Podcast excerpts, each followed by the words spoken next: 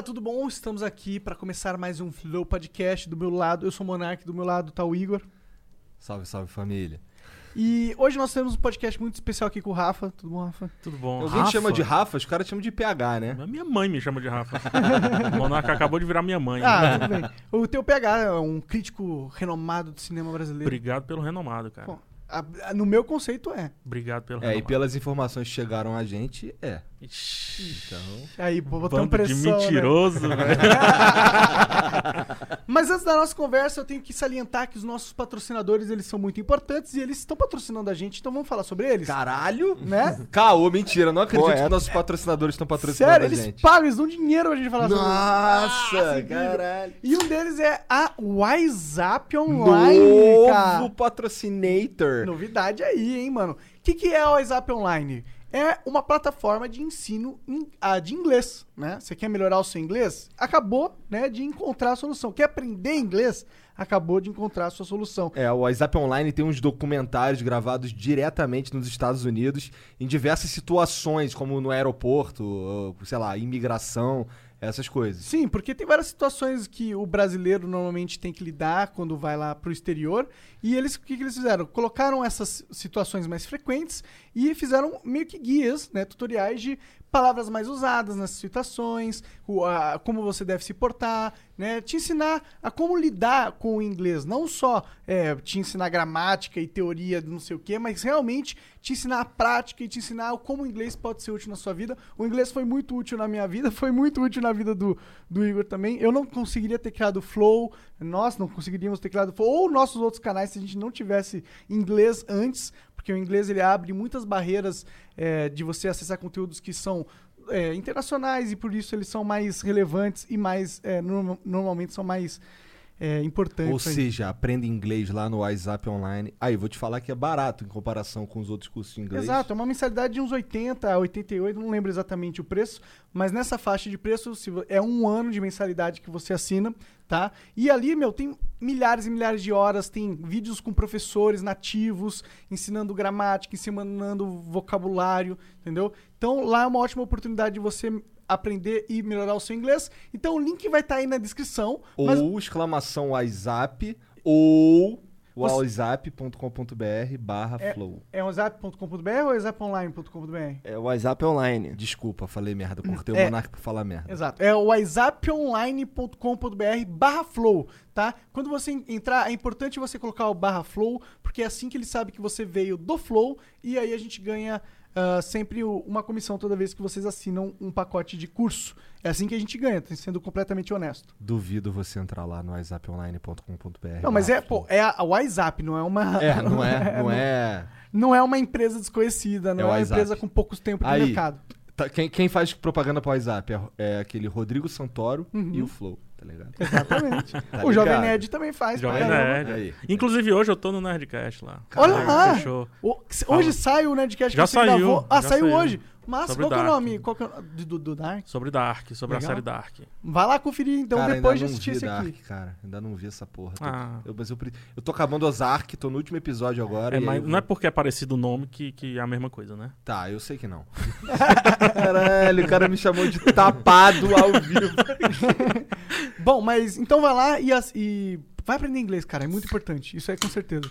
Nosso outro patrocinador é a ExitLag. ExitLag é um serviço de melhoramento de conexão. Ela melhora a sua rota. Se você está tendo problema de lag nos seus jogos, seja Warzone, League of Legends ou qualquer outro aí que você está jogando. testa- Fortnite, eu vi salvando a vida de um cara ontem. Ah, no, é? no Fortnite. O cara começou a lagar, ele deu alt tab, ligou exit lag e ganhou a partida. Aí Não tô sim, zoando. Aí Salve, sim. blackout. Mas sabe, né? Vai acabar a desculpa do lag, tá? Mas você pode testar três dias grátis sem colocar o cartão de crédito. E se funcionar, você assina uma mensalidade lá e é ótimo, tá bom? Apoiem a ExitLag porque ela apoia o Flow. Tem pro Clash Royale, cara? No celular acho não, que né? não, acho que pra celular não é aplicativo no PC. É impossível, né? É pra PC. Mas ó, fica Porra, a Clash dica aí, é demais, criar um cara. aplicativo pro É o único celular. jogo que eu jogo. Clash Só Royale. jogo Clash Royale. Teve uma época que o Igor tava eu tava viciado. Cara, sabe o que eu fazia? Eu, eu, eu tô pensando assim, é porque eu ainda tô com muitas atividades. Tô pensando em começar, é, sei lá, ser pro player, tá ligado? Caralho?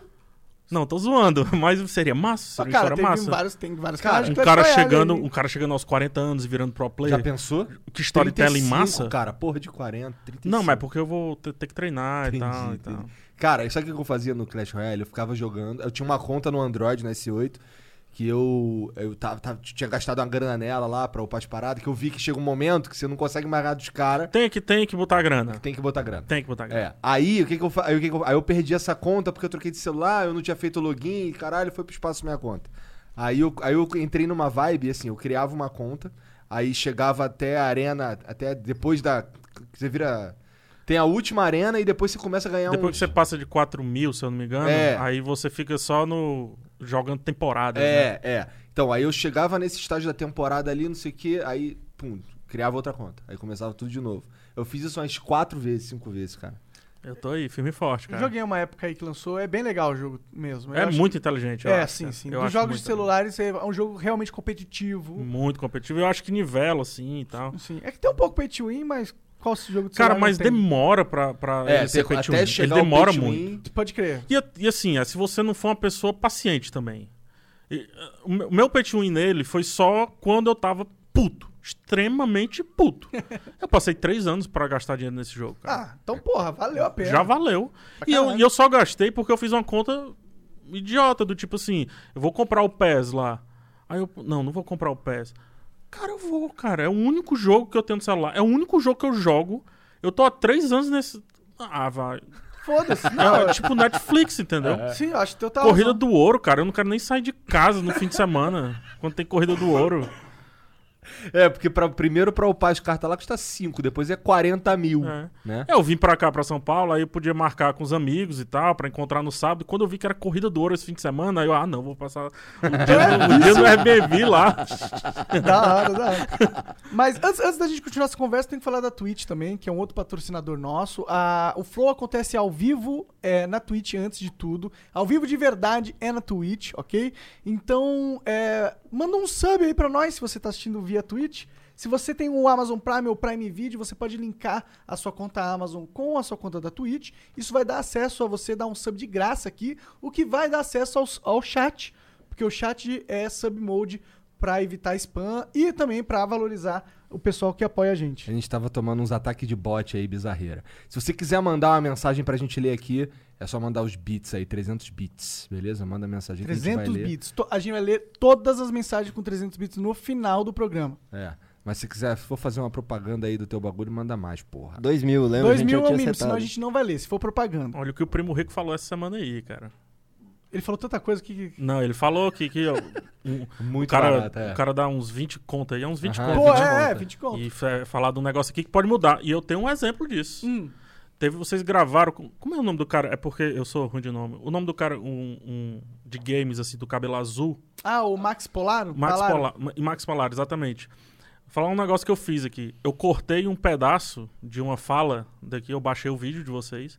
Cortei um pedaço quando ele explica por que, que não é bom colocar link lá na descrição. E eu colei no meu Media Kit isso aí. Da hora. Hora. É, foi uma boa pro- explicação. Porque eu ficava tentando explicar, explicar, explicar. Aí agora eu disse, é, olha só isso aqui. O cara disse que falou com pessoas lá de dentro. É. E a última campanha que eu fechei, consegui, cara. Consegui tirar o link de- dali, ou então só falar no final do vídeo. E converte muito mais quando fala no Ah, final é? do vídeo. Pra mim. No final. Entendi. Boa dica, obrigado. Pra A mim. gente vai ter aqui. É, porque o- o- quando o cara vai assistir teu vídeo, ele quer ver o que, que tá falando. Então ele fica no teu Ele- vídeo. É, ex- exato. Aham. É, tem um. Meu gráfico lá no YouTube é bem legal, né? Que é uma linha assim. Quando eu digo, enfim. fum, faz assim, tá ligado? Então, se eu conseguir não falar o enfim, tipo, emendar o fim da crítica com a propaganda, aí é gacha. Olha, é outra dica boa aí, eu concordo com você. Acho que é uma boa dica mesmo. É, falamos sobre tudo, tem o Cortes do Flow, que é um canal que resume os melhores momentos da conversa e põe lá pra você degustar, se tem pouco tempo. Tem Instagram também. Sim. Segue nas redes sociais. Tá tudo na descrição aí, irmão. É, Olha a exato. descrição. Exclamação, todas as redes sociais aí tem também. Tá bom? Inclusive, podia criar em exclamação todas as redes sociais e colocar tudo, no, todos os links. Tá bom. Bom, bora conversar então. Vamos PH, lá. certo? Chama assim? Chama o PH, por favor. Beleza. Não sei mais nem como é que é meu outro nome. Meu nome, cara, é muito mais bizarro. É Francisco, tá ligado? Ué, não é, Rafael? Francisco Rafael. Ah, Caralho, nome duplo ainda. Aí Rafael com PH E aí, minha geração, nossa geração, Aham. lotada de Rafael. Não sei se aqui em São Paulo é assim. Bom, eu não sei também. Cheguei Então, em São Paulo há pouco eu, tempo. eu É. conheci muitos Rafaéis na minha vida. Eu conheci muita Mariana, cara. Teve uma época na minha É porque vida. que eu agora é tinha- Enzo e. e- Agora é Enzo. Enzo, e... né? Enzo é totalmente não brasileiro, né? Mas agora é Enzo e Martina. Não, não, é um. Qual que é o nome? Valentina. Valentina. É É. Valentina, pelo menos, tem um pouco brasileiro. brasileiro Nenhum dos dois tem, cara. Valentina é de Valente, né? Mas Tem- também nenhum nome é daqui. É porque o praticamente, Enzo vai. não, não, ref- não remete a porra nenhuma pra mim. Agora, Mas Rafael também não é brasileiro. Então, verdade, é verdade, é verdade. Né? Enfim. Thiago e aí tinha, caralho. é, tinha uma porrada de Rafael e eu ficava. Rafael, aí o professor chamava Rafael, eu com PH. Aí, ah, pra Rafael, eu com PH. Aí a galera me apelidou de com PH. Entendi. Aí, eu- aí eu, pô, eu vou assumir o apelido, mas a parte boa. Aí assumi o PH. É, um- é um bom apelido. É bom. Acho que se eu fosse Francisco, eu ia querer ser o Chicão. Nos Estados Unidos, eu não consigo falar o meu nome. PH é um pouquinho difícil pra quem não tem a, a- a fluência, porque às vezes eles entendem como P8, Hum. né? Tem um, uma travinha na língua que vira o H quando você sai do P. E Rafael é uma confusão pra eles. É uma confusão. Quando você se apresenta pra um gringo, você usa o quê? Francis. Francis? Caralho. Francis aí é legal, sim, Francis cara, é legal. e aí é eles me chamam de Frank. Ah, Frank é legal, né? Muito da hora, né? Aham. Muito da hora. Frank Underwood, já vem na É. Pra- esse pra mim é pica demais, Frank Underwood. Tirando a última temporada que eu não tinha ele, ficou. É. Pior Mas- que eu por um tempo eu peguei essa porra. Pegou? De ficar batendo. É, é ruim que eu separei, eu perdi a aliança e não dá mais. É, meu, meu faz barulho ainda. Ainda? Não, vai fazer pra Opa. sempre esse barulho aqui. Cara, mas conta um pouquinho pra mim sobre a sua carreira, tá? Porque eu quero, eu tô realmente Uhum. curioso. Como que foi que você entrou nesse negócio de criticar eh, cinema? Você fez faculdade? Conta isso um pouco pra mim. Pô, legal, cara, assim. Tem, eu tenho várias versões dessa história. Eu vou dar a versão média.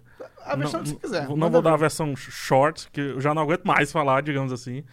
Mas assim, cara, sempre que eu me entendo por gente, a parada que eu curto é cinema Uhum. e comer. Mas, Comer é bom demais, cara. nossa. É Acho que melhor comer é só descomer. Eu me amarro em descomer. Deixa eu perguntar um negócio aqui. Cagar. A galera vai chamar a gente de terraplanista. Mas qual é teu signo? Eu sou touro. É isso aí, cara. É por isso que eu me identifico contigo, cara. Sou touro também. Tu nasceu quando? É 30 de abril. Caralho, cara. A gente é quase exatamente da mesma idade. Eu sou 26 de abril. Caraca, bicho, a gente é muito O cara, é, o cara é meu É isso aí. soulmate aí. Ah, é isso aí, E vocês são até parecidos, assim. É, aí eu fiquei mó triste quando botaram o Monark na minha frente. Cara, a gente pode. Não, não, não, não, não. Mas enfim, cara, sempre que eu me entendo por gente, eu curto cinema, né? E, come- e eu lembro exatamente quando começou. Eu acho que eu tinha 12, 13 anos, enfim. Entre 10 e 15 anos, pra mim é tudo 12 anos. Eu não, não sei precisar muito bem. Eu também É. sou assim. Eu, eu Caralho, só lembro de. Eu sei, eu sei que você volta pra aí já já, mas aqui agora me, me chocou algo aqui. O cara da minha idade, 35 anos, já descasou duas vezes. Caralho! Pode continuar. O que, que foi isso? Eu fico assim, caralho, o cara é novão, mané. Ou ele é novão ou eu sou velhão, tá ligado? Comecei cedo, irmão. Cara, tu- quantos anos tu tá casado? Muito tempo. Tá, dá mais de 10? Que eu tô com a Mariana é muito mais de 10. 20, dá Desde 20? 2004. Pô, dois casamentos de 10 anos são dois baita casamento. Caraca, 2004 eu tava. Acho que tava saindo da história. Tava É? desistindo da história. Mas enfim, chego lá. E aí, nessa fase aí, que eu só lembro de duas coisas: gostar de cinema. Três coisas: gostar de cinema, de comer e de ter medo de menina. É, Você gostava de ter medo de mim? não, ah, não, isso era uma gostava. coisa. eu só tinha medo de menina. Todo, acho que Eu também tinha. Hoje não mais, né? Hoje a galera de 12 anos. Hoje é, já- Nossa, que legal, olha, vamos lá, vamos casar. Hoje o 12 moleque transa, É. né? Mas com 12 anos a Nossa, gente com tinha 12 anos eu vergonha. ficava suado, assim. Quando- Passou uma menina, parecia anime, tá ligado? Caia lágrimas, onda assim. Já tá! Mas enfim. E aí, cara, eu tava de férias e meus pais são separados, eu ia pra casa do meu avô, paterno. E ele é cinéfilo pra caramba, cinéfilo demais. Eu nem sabia o quão cinéfilo ele é depois de, de ele ter me introduzido a essa maravilha. E aí, cara, pode, pode pro corte do flow. O meu avô me introduzindo coisas. Mas enfim, Ih, cara. Opa, esse daí pode tirar de contexto. dois tempos, né? Tem um cara na internet, o Kenobi, o Ali Kenobi, não é, É. o Jedi. É. Ele tira as paradas de contexto e me colocou reagindo. Eu fiz um vídeo reagindo a The Last of Us. Eu vi. E ele me. Quer dizer, eu, eu não vi porque eu sei que você fez, mas eu Você não, viu a thumb. É. E, Eu, e eu ele, ainda não joguei, porra. ele me tirou do come- contexto. A gente começou a ver o começo e falou: Ah, vai dar spoiler, tio. Ah, e ele me tirou desse contexto e me colocou reagindo ao Henry Cavill montando o PC. Ficou sensacional. Mas enfim. E aí, cara, tinha uma fita lá. Eu ficava só, o dia em- casa só, e aí Ah. tinha uma fita lá escrita Caçador de Androids. Isso aí pra um pivete, cara. O Caçador de Androids é uma coisa perfeita. Esse nome, cara. E meio que nos anos 90 ali, Android era o nome, né? Exterminador do Futuro e tudo mais. E aí era um filme pornô. Não, não era Blade Runner. Entendi. Porque o Blade Runner, o codinome dele aqui no Brasil é Caçador de Androids, só que quando ele foi lançado, lá atrás, era Caçador de Androids Blade Runner, tá ligado? Porque Blade Runner não dizia porra nenhuma pro, pro público brasileiro, né? E eu coloquei a fita. Eu não entendi absolutamente nada, só que eu achei irado, tá entendendo? Sabe um negócio que você assiste assim, você diz, eu não, eu não sei o que tá acontecendo, mas isso aqui é muito bom. Eu acho que deve ser assim com a Rave, não sei. Eu, tipo, não sei o que tá acontecendo. Por que, que tem essas pessoas fazendo malabares aqui? Já Mas é muito. Não, não fui, eu tô, eu tô no estereótipo. Mas é um pouco assim também. É, né? Aí, tipo, o que, que tá acontecendo? Mas ao mesmo tempo é muito legal e tal. E aí meu avô chegou, a fita não tava rebobinada. Quem foi que assistiu? Eu disse, foi eu. Ah, esse filme não é pra ti, não. O que é que tu achou? Pô, eu curti demais e tal, legal, as luzes, os carros, adorei os carros viajando e tal. Aí ele, ah, gostou? Pô, espera aí. E começou uma Ele não te doutrinação. deu um esporro porque tu não rebobinou a fita? Não, não. começou uma doutrinação, cara. Ele começou a me doutrinar no cinema. E aí, todo dia, ele trazia. Meu, meu avô tinha posses. E todo dia ele trazia, sei lá, Star Wars, é, De Volta ao Futuro, Indiana Jones. Muito faroeste. Ô, vou falar um bagulho aqui que tu vai ficar puto comigo. Manda? Star Wars é meio ruim, cara. Não, não é, cara. Ele é, cara. Assim, a, tudo, tudo, a história, as paradas e tal, assim, são legais. Não, não é, cara. Mas, meu amigo do céu, esse pelo menos. Assim, os três primeiros dá pra engolir, porque, porra, anos 80, caralho. Agora, os. Os, do, Um, os dois, do- três.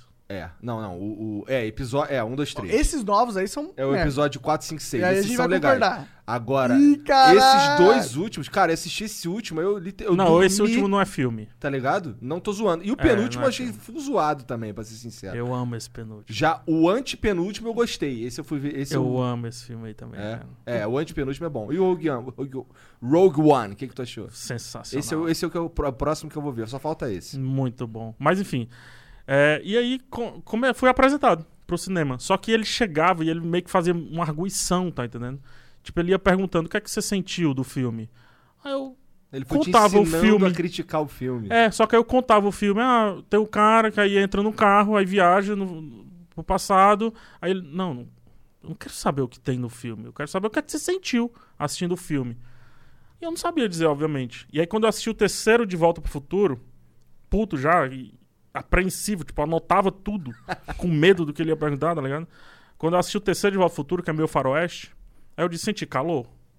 Aí ele, ah, agora eu vou te explicar por quê. E aí ele foi, explicou cor, paleta, não sei o quê. E, cara, foi aí que começou. Desde então, é muito. Assim, eu não anoto muito mais hoje, mas eu passei, sei lá, 15 anos aí. Todo filme que eu assistia, mesmo que eu não fosse fazer crítica, eu anotava. E aí, em 2005, eu entrei no Cinema com Rapadura, que é um site de cinema, óbvio. E comecei a Do escrever. Nordeste, óbvio. É, do Ceará, mais precisamente. É, e aí eu comecei a escrever um negócio chamado Metamorfose, tipo, pegava o ator na- no primeiro filme e fazia, contava a história, a metamorfose dele todinha, até chegar no filme mais recente. E aí um crítico saiu, aí me pediram uma crítica, eu escolhi o filme, escrevi sobre o Era do Gelo primeiro, estava sendo lançado. Desde então, cara, eu não parei mais. É, eu tenho catalogado os textos, alguns eu perdi, são mais de 3 mil críticas escritas. Caralho. E no meu canal já tem 800 e poucos vídeos. Caralho. Nossa, é muito conteúdo. Três mano. anos. Menos de três anos. Caraca, então realmente. Peraí, como, como assim, mano? Você. Você- come, come você come, mas e aí? Só isso? Você come e escreve. Pô, a gente, como a gente tava conversando aqui antes, né, cara? A gente quer ser o Maui, porra. É isso aí. Projeto Maui. É, projeto Maui. Aldebaran de Touro. Esse é Projeto- brabo também. E ele é gordo. É. Ele é Parrudo. inchado, ele é parrudo, é. É isso que a gente tem que buscar, cara. Para com o negócio de emagrecer, ficar Léo Stronda. Eu vi lá eu- o programa, não, não é isso que você precisa. Eu tenho que ser careca. E caralho, porra, foi essa? Desculpa, foi eu aqui. Não, tudo bem, cara, fica à vontade. Eu tenho que ser careca e parrudo, igual o Maui. Tem que lançar as tatu. A gente tava com a ideia, ele deu a ideia maneira aqui da tatu, de fazer uma tatu, que aí eu, como eu sou peludo, aí eu, por exemplo, eu desenho um rosto no peito, e aí eu vou raspando pra deixar o cabelo dele, a barba Isso, vai dele. mudando. Bota uns cabelinhos assim na orelha, né? Ah, tá envelhecendo. Aí bota uns cabelinhos no Quando eu ouvido, tava no assim. colégio. Né? É, boa, gostei disso. Quando eu tava no colégio, os moleques queriam fazer em mim uma tatuagem. Eles queriam raspar no meu peito o símbolo do Batman. Tá, Ia ser louco. muito né? bom, cara. Imagina. Eu acho Ia ser impressionante muito que bom. dá, tá ligado? É, isso aqui é bizarro. É, eu sempre fui muito sem pelo, então. Tá aí, tá aí. Tem tu uma- pode fazer uma cara do Pikachu e os mamilos das tuas tetas. É, então, mas isso É, não é legal, tá ligado? O, você ser peludo pra caralho e fazer o Batman é da hora, tá ligado? É um pouco nerd, um pouco você não vai transar nunca mais. Mas é da hora, tá ligado? Agora, o, o da brincar com a teta, tipo, você não vai transar nunca mais e é isso, só, tá ligado? Aqui tem muito esse negócio de pegar peitinho. Cara, eu não odeio isso. Eu também- odeio isso. Eu odeio isso pra caralho também. Mas aqui tem também, né? Esse Cara, moleque gosta aqui dessa não. merda. Aqui não. Não, no Condado, São Paulo. Eu tenho um acordo com os meus amigos, é, pegou na minha teta, eu tenho que dar um soco no braço. Show, beleza. O mais forte que eu puder. Eu aprendi a dar um beliscão super um, simples, eficiente, que a galera parou de pegar em teta. Que bom, tá certo. É isso aí, bem na pontinha. É, né? e, e é uma crítica que eu também quero colocar aqui às escolas brasileiras. Para de farda branca, velho. Fica mais tetudo ainda, sabe? Tem que ser uns troços Farda preto. preta, É, exatamente. Passa batidão e tal. Exatamente. Tô- Brasil é quando eu tô- Quando eu tô de morrer. preto, os caras falam, tá mais magro e tal. Eu fiz É. uma live com camisa preta, os caras, ô, o Igor agora tá mais magro e É, tal. preto emagrece, Porra, né? É. É, comer camisa preta agora. É. Mas enfim. Mas aí, cara, o que é que, o que é que aconteceu? Eu passei esse tempão escrevendo e em 2006 criei um podcast, criei junto com o Jurandir, o, o dono do site, um podcast, o primeiro podcast de cinema do Brasil, cara. Caralho, que foda, mano. Que tá no ar até hoje, o Rapadura Cast. Ah, porra, pode crer. Eu, Eu já ouvi saí, falar pra caralho eu saí em podcast. julho do ano passado, lá do Rapadura. Entendi. Mas. Sabe por é, quê, cara? Ficou puto com os caras? Brigaram, Não, não. tretas. Não, porque assim, meu canal tava pegando proporções e realmente o minimalismo ele me pegou forte e eu repensei todos os projetos da minha vida, cara. De eu tô veio minimalista no trabalho Em também. tudo, É, cara. tá bastante, inclusive. Não, eu faço, eu faço meu tá trabalho demais. direitinho, mas assim, como eu me fudi pra caralho até o ano passado, que é questão de trabalhar pra caralho, até, até o início desse ano, na verdade. É, Até outro até dia. dois meses, um É, mês até atrás. outro dia. É. Então, assim, esses últimos dois meses aí eu basicamente durmo, jogo e faço flow. Você tem que ler um livro chamado Essencialismo, cara. Por quê? O, o, o livro, assim, vamos imaginar uma parada assim. Imagina um círculo e esse círculo tem vários vetores, assim, saindo dele, certo? Geralmente é assim que a gente li- lida com a nossa vida. A gente vai criar um projeto, cria outro projeto, cria outro projeto, e outro projeto, e mais outro projeto. No final, cara, nenhum projeto cresce de fato. E ainda tem família, e ainda tem você mesmo, seus Que são problemas aqui de dentro, também, que são família é projetos. projeto, porra. Família é projeto, é, terapia é tipo É, vida pessoal é projeto. vida- cuidar da, da sua cabeça e tal, e você cria várias dessas vertentes. E você nunca consegue crescer as vertentes de fato. E tem outro problema também. Se você deixa de fazer tudo sem dizer que não vai fazer, do tipo, não, vou negligenciar isso aqui, olha a palavra que eu tô usando, vou negligenciar. Vou negligenciar essa parada aqui. Esse outro aqui pode dar muito certo. Muito certo. Só que quando ele chegar lá no topo, você vai olhar pra trás e vai dizer: Caraca, mas olha o tanto de coisa que eu não consegui fazer.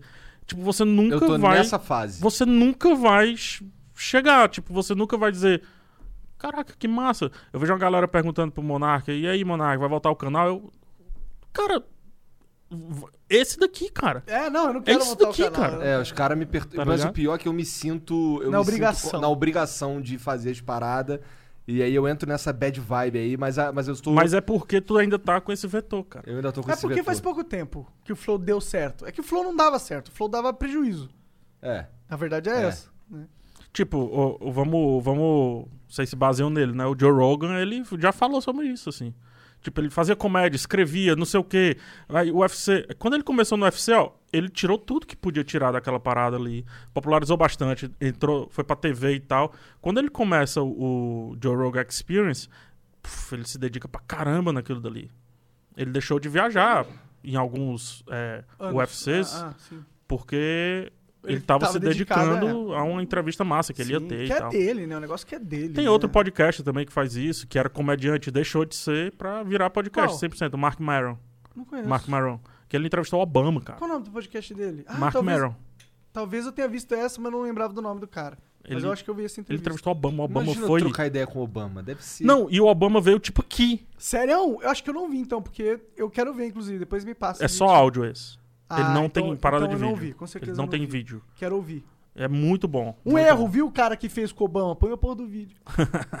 Pois é, cara. Podia é- ser um cara fazendo a voz do Obama. Tanto que ele abre assim do tipo, gente, o Obama tá aqui. muito louco, né? Mas. e- Acho que e- se o Joe Rogan tivesse aqui, eu ia abrir assim, caralho. Ah, mas acho que tem possibilidade. Você tá a poucos passos do, do Joe Rogan. Cara, eu sei, mas pra mim é um sonho essa porra, tá ligado?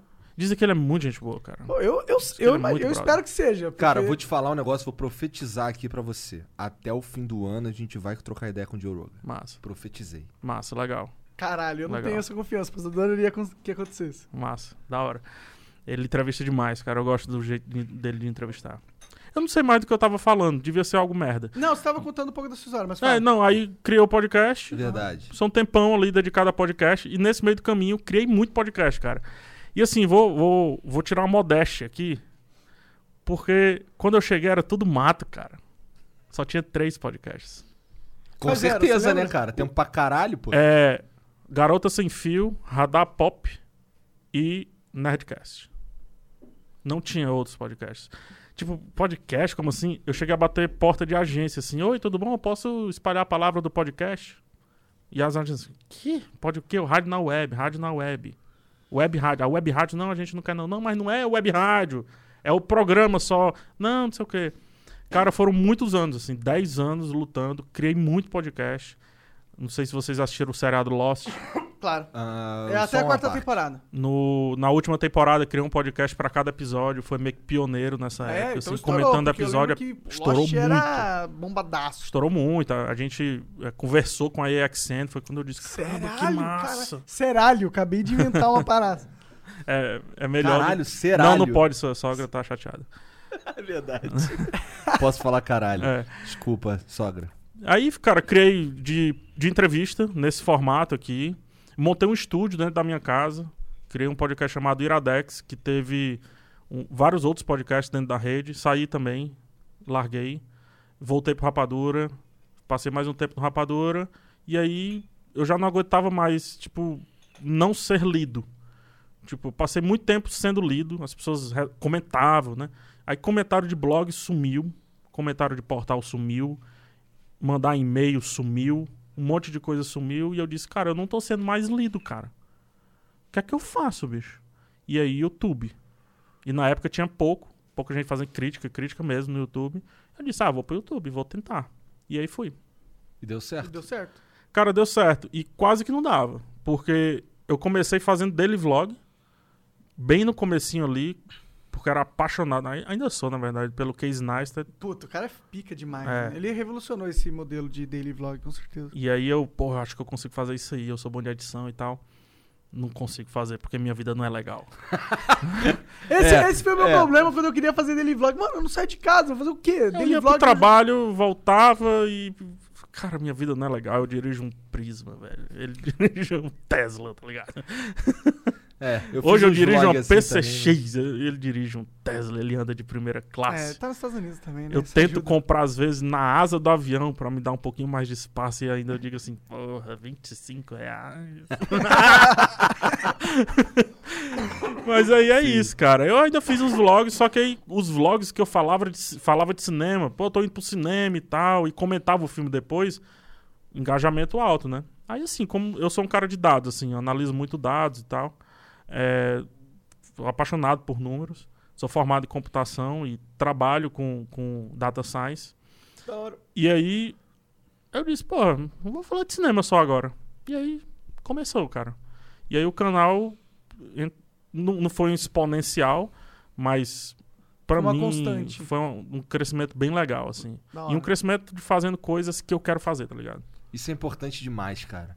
Eu acho que esse é o mais. Assim, é claro que a gente tem que pagar as contas e tal, mas se você tá fazendo algo que você não tá afim de fazer, eu vejo isso. Lembra a gente tava falando antes de negligenciar as paradas e tal? Sim. Eu vejo uns Opa, caras. tá tudo bem, cara? Fui eu que fiz esse barulho? Você deu uma cara, gorfada aí. Sério? Que você não percebeu que você quase morreu aí? Caralho. Você gorfou. Desculpe. É, depois eu lavo o microfone. Por É, favor. é, então, aí eu, eu vejo uns caras. Minhas filhas assistem uns, uns, uns caras mais ou menos da minha idade fazendo uns vídeos pra criança lá. E eu fico olhando aquela porra e fico assim, caralho. Cara, eu eu entendo. não preciso mais fazer isso. Eu Deus é entendo, muito tá ligado? Eu comigo. entendo real. Eu entendo real, porque tem uma linha muito tênue quando você tá ali no YouTube. E. Eu vou falar do YouTube, mas eu acho que isso se aplica a tudo, né? Instagram, Twitter, seja o que for. Tipo, você no Twitter fala uma parada super legal que você curte. E aí não dá nada. Aí você fala uma polêmica, aí bomba. Tipo. É, é questão de ego, tá ligado? Você querer ser ouvido, porque senão você não tava nem ali. É. Você não tava ali.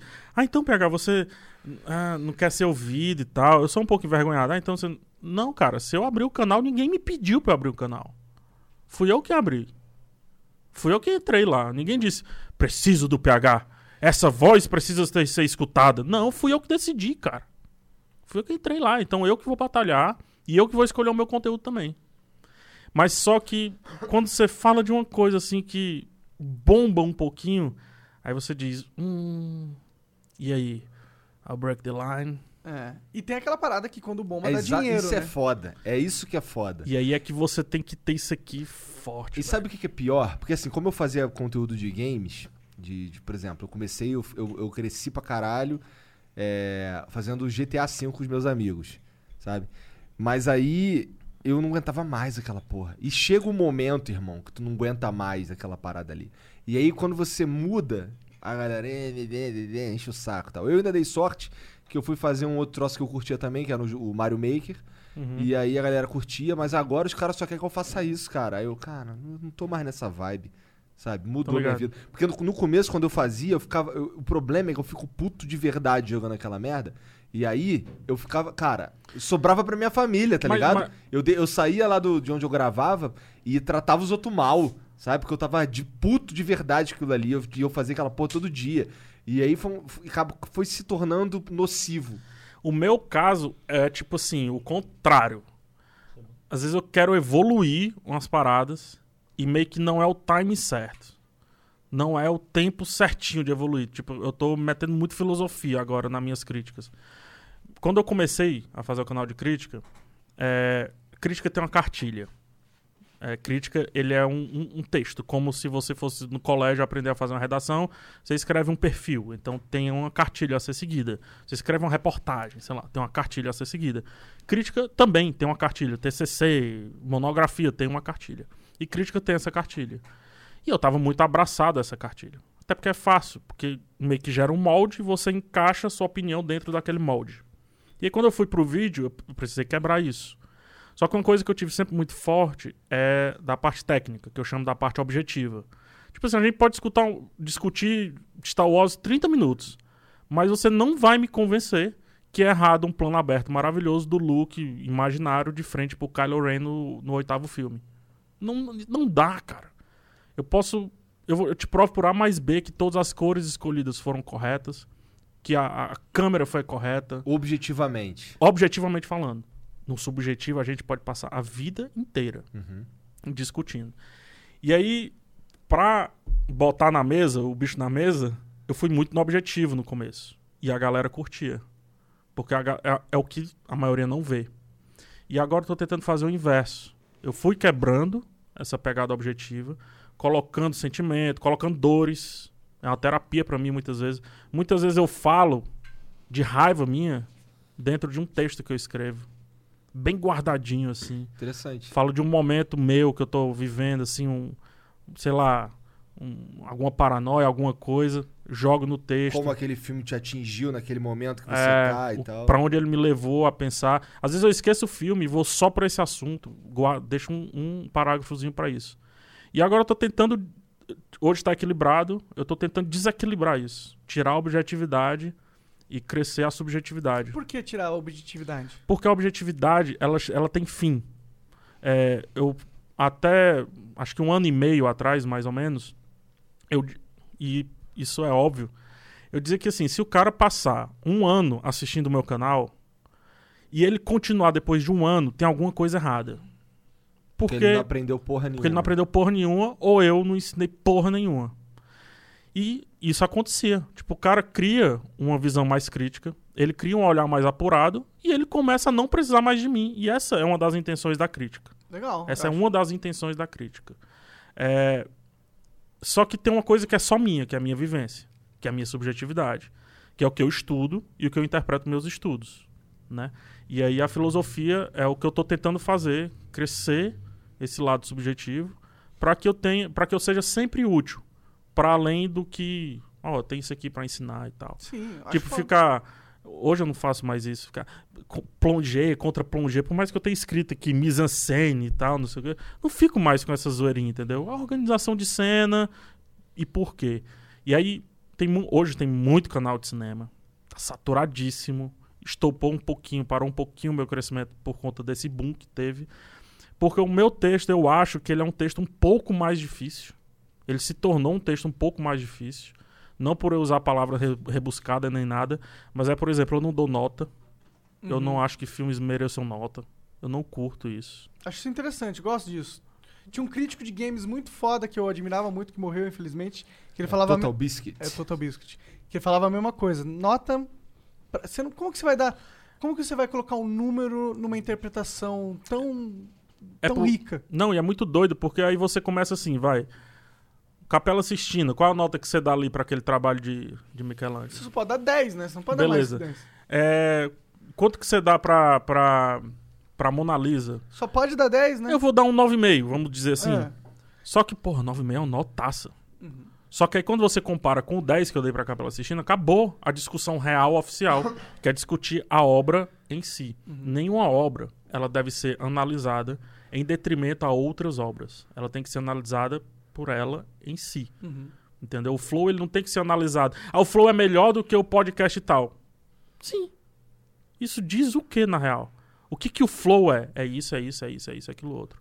Tá entendendo? Então tem esse lance do, do, do microcosmo, né? A obra tem que se manter dentro do microcosmo. E aí como é que eu extrapolo isso? Aí trazendo a subjetividade. Sim. Que eu tô, tô, tô tentando. Só que quando eu, eu fiz uns testes assim, eu disse, você full filosofia. Não pegou, Entendi. tá ligado? Ah, talvez você tenha que criar um outro canal pra pegar esse formato, ou talvez, como você tá fazendo, indo introduzindo aos pouquinhos. É, eu vou, eu, eu vou sentindo, eu público. vou, vou com calma. Mas eu pessoalmente acho que é muito sábio da sua parte você é, extrapola, é, explorar um pouco a, a subjetividade. Sim. Porque aí realmente tem conteúdos que são interessantes. Por exemplo, muito do que a gente tava ontem conversando com o Bruno Bandeira, que é um expert em anime. Uhum. E Naruto, especialista de Naruto. É, Não, de One Piece. de One Ou Piece. de One Piece, Isso, desculpa. exato. Naruto ele nem, nem É. Ele nem viu, exatamente. E. E. Puta, eu perdi o meu ponto, que merda. Me cara. desculpa. Não, cara. não, mas é, não é culpa sua, é culpa da maconha. Ô, só um segundo também que o, o, o SDI deu uma morrida. A tela tá daquela tela do Flow, eu tô tentando ver o que ok, mas o é. áudio tá rolando. O áudio tá rolando aí. Tá, ah, é até melhor não ver minha cara. Mas. Não, tem que ver, tem que ver Ai, a minha, solta, cara. Júnior. O que, que eu tava falando mesmo? Eu Não lembro. Tava Cara- falando do One Piece, do cara tava conversando com o Bruno Bandeira sobre subjetividade e tal. Isso. É, ah, sim. E uma das coisas mais da hora que eu, a gente tá conversando sobre é, conversar sobre obras é as teorias. É teorizar Sim, sim, no sim. que pode ser, no que poderia ser. E aí entra um pouco da é, subjetividade. E eu acho que na questão de crítica, ou pelo menos análise de obras, eu acho isso o mais interessante, que prende os meus olhos muito mais do que essa uma análise técnica de cinema que eu, Eu- necessariamente, eu pessoalmente não tenho tanto interesse. Pois eu, é, Eu e- curti pra caralho. Assim, assim que eu terminei de assistir Bird Box, eu fui procurar coisas sobre o filme e eu caí no teu vídeo. Massa, esse daí eu acho que eu coloquei um pouquinho de Sim, interpretação, cara. assim. Sim, sim. Eu tava falando aqui pra eles e tal. Cara, olha só, olha essa crítica aqui, cara. O cara tá falando do. Que, porra, que a gente pode ter várias interpretações. O lance que você fala do desenho que o, o cara. Que Sim. o personagem faz lá do monstro em si. Aham. E aí você tem um momento que você fala assim, cara, vai ver que pra ele esse monstro aparecia assim porque talvez ele fosse fã É. do Cthulhu e tal. É, Como é cara, que tu fala Cthulhu mesmo? Eu falo. Eu, nu- eu nunca sei, cara. É, não tem um jeito certo. Mas tem um falar. grande amigo meu que um dia vocês têm que trazer pra entrevistar aqui, o Leonel Caldela. Ele é autor premiadíssimo de vários livros, Foda. muitos livros. E ele, fanzaço de RPG e tal. Ele é um dos escritores ali do universo Tormenta de RPG. e tudo. Legal, cara. Leonel Caldela, vocês têm que trazer. Da hora demais. É, eu- com- Irmão, irmão. Com o irmão. lance do Tormento, eu tava trocando ideia com o próprio Trevisan. Então, Mas- ele é brother do Trevisan. Legal. Ele e o Trevisan escrevem a parada junto. Legal, legal. O Trevisan disse que tá foda agora porque ele tem uns tem problemas com tem pessoas do grupo disco em casa e tal. Tô ligado. Leonel Caldela. Confia. Beleza, Muito já bom. confiei. Me esqueci. Ah, quando eu, quando eu vi ele falando, falando Cthulhu, aí, porra, ele Entendi, é entendi. tipo entidade, aí agora eu sigo ele. Mas eu falava Cthulhu mesmo também. É, eu Quando eu era Cthulhu. pivete, eu falava Cthulhu. É, pra mim era Cthulhu até ontem. É. Eu já teve uma época que eu falava chutulo quando eu era bem jovenzinho assim. Que pode também, né? É, eu falo Cthulhu. Na verdade, o lance de não ser pronunciável o nome É. já é o não é pronunciável, exatamente. já é o E lance eu da curto entidade. pra Então abre a interpretação, né? É. Eu curto pra caralho o terror cósmico, cara. É um bagulho que eu fico, caralho. Qual é, da, qual é do terror cósmico? Cara, o terror cósmico é um terror que ele pode estar acontecendo na vida real, mas ele pode estar acontecendo só dentro da tua cabeça. Ele pode estar acontecendo da tua cabeça para com a vida real, ou da vida real para com a tua cabeça, e sempre é algo é tipo indescritível, É, tá entendendo? é. E sempre vai toda discussão do terror cósmico vai pra dentro da pessoa, assim, é sobre o íntimo Entendi. né? Não, não é terror cósmico, mas se você pegar Invocação do Mal, por exemplo, o 1 e o 2, ah, o que é que discute o filme e tal, é os espíritos e tal. Não, tá falando sobre casamento, velho. Pra ti não vai bater. Pra ele vai. Pro Júnior vai. Pra mim, putz, vai demais. Quando eles estão esse é, o- esse é o ponto da subjetividade que é Sim, fantástico, né? Sim. Sim. né? E, e o terror cósmico, ele, ele é mais. Ele amplia. Ele pode, pode ser tudo, pode ser muita coisa, assim. Pode discutir, sei lá, Nietzsche até é, Emicida. Hum, interessante. Preciso... Tu viu o Babadook? Muito bom, né? Ba- Porra, eu fa- então, eu falo pros outros que o Babadook é muito bom, né? Eu, é, não, é ruim. Eu, cara, vê Babadook, cara. Babadook é maneiro. Ele tem várias coisas que são maneiras, na minha opinião. É, ele discute lance de depressão e tal, por aí vai. Mas eu gosto, principal, o que eu mais gostei nesse filme como um filme de terror Meu rosto voltou já? Só pra É, saber. voltamos, voltamos, voltamos. Ah, Não- pô. Não quis cortar, mas voltamos. é o que eu mais. O, o jeito que ele trata o silêncio é incomum nos filmes de terror. Então, é engraçado. É incomum nos filmes de terror. Aí é que muita gente chega assim: pegar, o que é que faz pra ser crítico de cinema? Ver filme pra caralho. Pra eu gosto de filme de terror. caralho. Eu acho que da Netflix eu já vi todos, a maioria é uma merda. Só que aí vamos, vamos. Bora voltar. Bem muito, muito, muito, muito. Bora em Nosferatu, 1920 e pouco. Caralho, Expressionismo alemão. Vou voltar pra caramba. Eram filmes mudos. Então eles tinham que trabalhar o Aham. cinema no terror. Ou eles tinham O que trabalhar o silêncio no terror. E aí, obviamente, quando vem o advento do som, todo mundo quer trabalhar o quê? O som. O som. E aí começa um novo movimento, que é o começa aquele- exorcista. E começa. É, é. Que é não trabalhar mais o som. O exorcista ele já quer, já rompe com o terror é, que estava sendo feito, o terror de estúdio, digamos assim. E aí ele para de trabalhar o som. Só que aí começa os anos 90. E aí é Os jumpscare. jump scare, por quê? Porque é os slash movies, né? Mistura com trash, com gore e tal. É, e agora tá voltando o que o pessoal até chama de pós-terror, neo-terror, mas na verdade é uma revisita a esse terror do, do Exorcista e ao expressionismo alemão lá de trás, década de 20 mesmo, tipo Metrópolis, Fritz Lang, Nosferatu, o Vampiro de Dusseldorf, essas paradas todas aí. Até aqueles monstros, o Frankenstein, Múmia e tudo, os monstros lá da Universal e É tal. muito, muito interessante isso aí, cara. Eu acho que, inclusive, É cíclico pra caramba o cinema, sim. entendeu? Mas eu acho que a- o terror raiz, talvez ele more no silêncio, na minha opinião. Cara, pra mim um dos melhores filmes dos últimos anos de terror, por mais que seja mais suspense do que terror, é Um Lugar Silencioso. Não sei se vocês Esse eu nunca viram. vi. Pra, eu- o meu favorito, a minha série favorita com. Eu não gosto muito do, do prólogo que tem, se não me engano, é o 3, é Sobrenatural. Tô- Insidious. Insidious, tô ligado. Eu fui lá em Orlando, fui na, na, na, na casa do Insidious, muito legal. Eu gosto muito Casa do, do Terror. Eu gosto do James Wan dirigindo filme de terror. Eu, eu amo James Wan, cara. É. Sou fascinado. Por isso que eu trouxe Invocação do Mal. Eu curto esse universo, até os filmes ruins aí. Sabe uma parada que aconteceu Freira comigo tal, na, eu na invocação do. Eu achei a freira. A freira. Bom, você fala que é ruim, talvez por uma visão técnica, mas eu achei ele que ele dá um cagaço, cara. É, mas tem, tem um. É porque até crítico já deve ficar. Ah, tá bom, cara, agora vai acontecer isso. É porque tem um- É, é, fo- é, fo- é porque é, o- é o problema de assistir muito. Tipo, Aham. a freira especificamente tem um negócio muito legal que ele, que ele faz, que é atrasar o susto. Tipo assim, a cena tá sendo preparada pro susto. O monarca sabe que vem um susto. Aham. Aí não vem o susto. Hum. E aí quando vira, vem o susto. Aham. Tipo, atrasou o susto, tá ligado? É tipo, sei lá, um jogador de futebol genial que dá um passe atrasado e aí. É como se o Passa- filme estivesse brincando com o Mas cara que já como tá filme de terror, ele é competente, porra. Só que aí já tiveram vários filmes assim. Aí, tipo, eu pego, eu consigo pegar esse Entendi. atraso do susto. E aí a, Ah, a coisa que mais elevaria o filme em termos de imersão, eu não consigo. Entendi. entendi. entendeu? Eu, eu, eu vou te falar que esse filme aí, pra mim, causou vários cagaços, cara. A, a eu- minha filha gosta de coisa de terror também, ela tem 7 anos. Que massa, velho. É, só que ela, ela tem 7 anos, sabe? Então aí eu, a gente assiste uns troços mais light que nem é necessariamente de terror, mas tem uns monstros, como Guerra Mundial Z, sabe? Tem uns Legal. zumbis ali e tal, e ela se caga um pouquinho e tal. Massa. É, mesmo explicando que não é Guerra um filme Mundial de Z terror. não é bem terror. exato, né? exato. É Mas é dizendo. uma escaladinha. É. E aí ela queria muito ver esse filme da Freira. Cara, esse daí, esse, Esse não dá, não. Esse não dá. E sangue pra caramba no final. É, esse, esse não dá, mas é. mas eu achei bem competente. O do James Wan, o primeiro Invocação do Mal, eu lembro que eu tava. Eu morava no Rio, e aí eu tinha um projetor.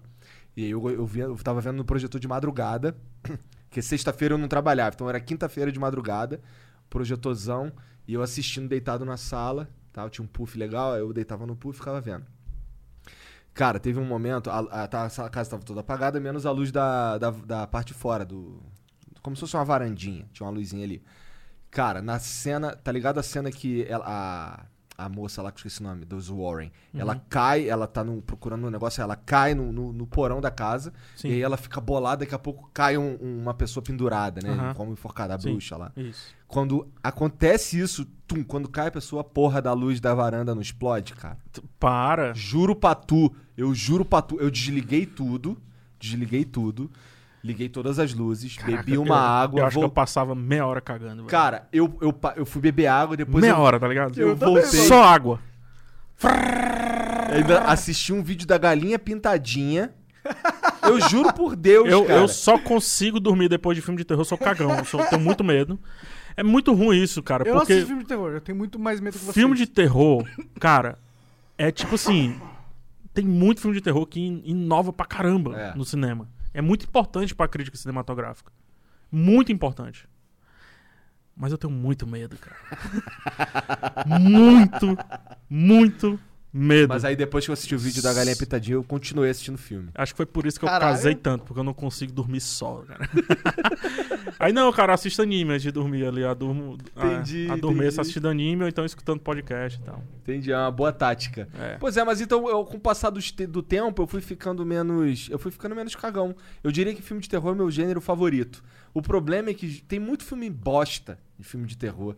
Muito bosta, tem muita bosta. Você diria que o filme de terror é algo que tá surfando no hype do. Da... Porque assim. Eu sou, um, eu sou um merda, eu não sou um crítico de cinema. Mas eu vi alguns movimentos acontecendo. Eu vi, por exemplo, quando veio o Avatar e trouxe o 3D. Isso deu uma revitalizada, pelo menos no meu sentimento, Aham. de, de, porra, cara, agora eu tenho uma razão de novo pra ir ao cinema. E depois de um tempo, quando foi ficando cansado desse lance aí, os super-heróis. Agora só tem filme de super-herói pra caralho, tem um monte. Pra mim, é, que gostava de super-heróis é legal, mesmo alguns filmes não... se- Por exemplo, eu não gosto de uma porrada de filme da Marvel. É, eu também não. Mas é porque eu, não é porque eu sou um chatão de merda. Mas é porque eu, eu vejo aqueles filmes assim e fico assim, cara, porra, beleza, super-herói, mas tem coisa que você já forçou pra caralho. Não precisa forçar aqui, uhum. tá ligado? Se eles fizeram mais uma reinterpretação do Homem-Aranha, eu me mato. Não, não, não vai ter isso aí. Será? Eu Acho que não. Dá 10 anos aí. É, teve, teve agora, né? O Spider-Verse, que é bem legal. É, mas não é- foi filme de Hollywood. Então, tal. será que o Foi, filme né? de Ou foi? terror. Ganhou o Oscar, né? É, foi um filme foda. Ah, esse então eu filme tô falando merda só. Ganhou o Oscar, então Sim. foi filme de Hollywood. Não, sim, é que eu, eu realmente não sabia. Não, filmão, cara. Esse, então, será que os filmes de terror não, não- não- Você tá falando que eles são importantes pra crítica. Mas, porra, eu queria que eles viessem, no, que eles criassem um hype parecido. Isso ou não que, vai acontecer, cara. O que é uma pena. Vamos lá. De novo, eu citei aqui três fases do terror, né? A Uhum. única fase que o terror foi protagonista foi década de 20 por ali. 20, 30, 40, no máximo. porque era o diferente, né? E, e a galera tava migrando de onde? Do, das rádios novela. Rádio novela tinha muita pegada de terror. A gente tem até o grande, o grande Orson Welles, que dirigiu o Cidadão Kane, que é o filme, um dos filmes mais revolucionários de todos os tempos. Tem ele fazendo uma rádio novela do Guerra, do Guerra dos Mundos. E a galera, galera acreditou, acreditou. real É. naquilo dali. Ah, eu ouvi falar disso. E ele fechou um contrato milionário pra fazer o Cidadão Kane por conta dessa noia que ele fez aí. Ele tinha 20 e poucos anos. Caralho, que É, foda. 20, muito foda. não é 20 e poucos, 20 e meios, eu acho. Entendi. Não, eu foda não de vou- qualquer forma. Eu não vou chutar um, mas é tipo 26, assim, Sim, sim. uma parada dessa. Assim, Eu não vou 25. chutar, mas 26. É, é, é porque continua sendo foda. Eu Acho que Continua sendo quando eu foda. vejo um diretor que tem minha idade, tipo Damien Chazelle, La La Land, Primeiro Homem e tal, é, o Whiplash, que é fantástico. Quando eu vejo que ele, ele fazendo esse filme, ele, caramba, o que é que eu fiz com 33 anos? né? Tipo, o cara já tá anos luz na minha frente. Quem tá sabe faz, quem não sabe critica. É, ou então dá aula. Ou então dá aula. Essa é a coisa mais errada do mundo, cara. Mas enfim, é, o filme de terror, cara, aí depois que passou essa época, ele nunca vai ser mainstream. Porque o lance é que são baratos. É barato você fazer um filme de terror. Então você tem, eu não vou não vou saber precisamente, se eu não me engano, o Corra do Jordan Peele, se eu não me engano, 15 milhões o orçamento. Já um ultimato. É, 300 milhões. Mas ele faturou o, o, Corra muito mais do que o Ultimato, se você Sim, pensar sim, de sim, certa sim, forma, entendeu? Proporcionalmente, sim. Por quê? O tempo de gravação menor, o número de profissionais envolvidos menor, tudo menor.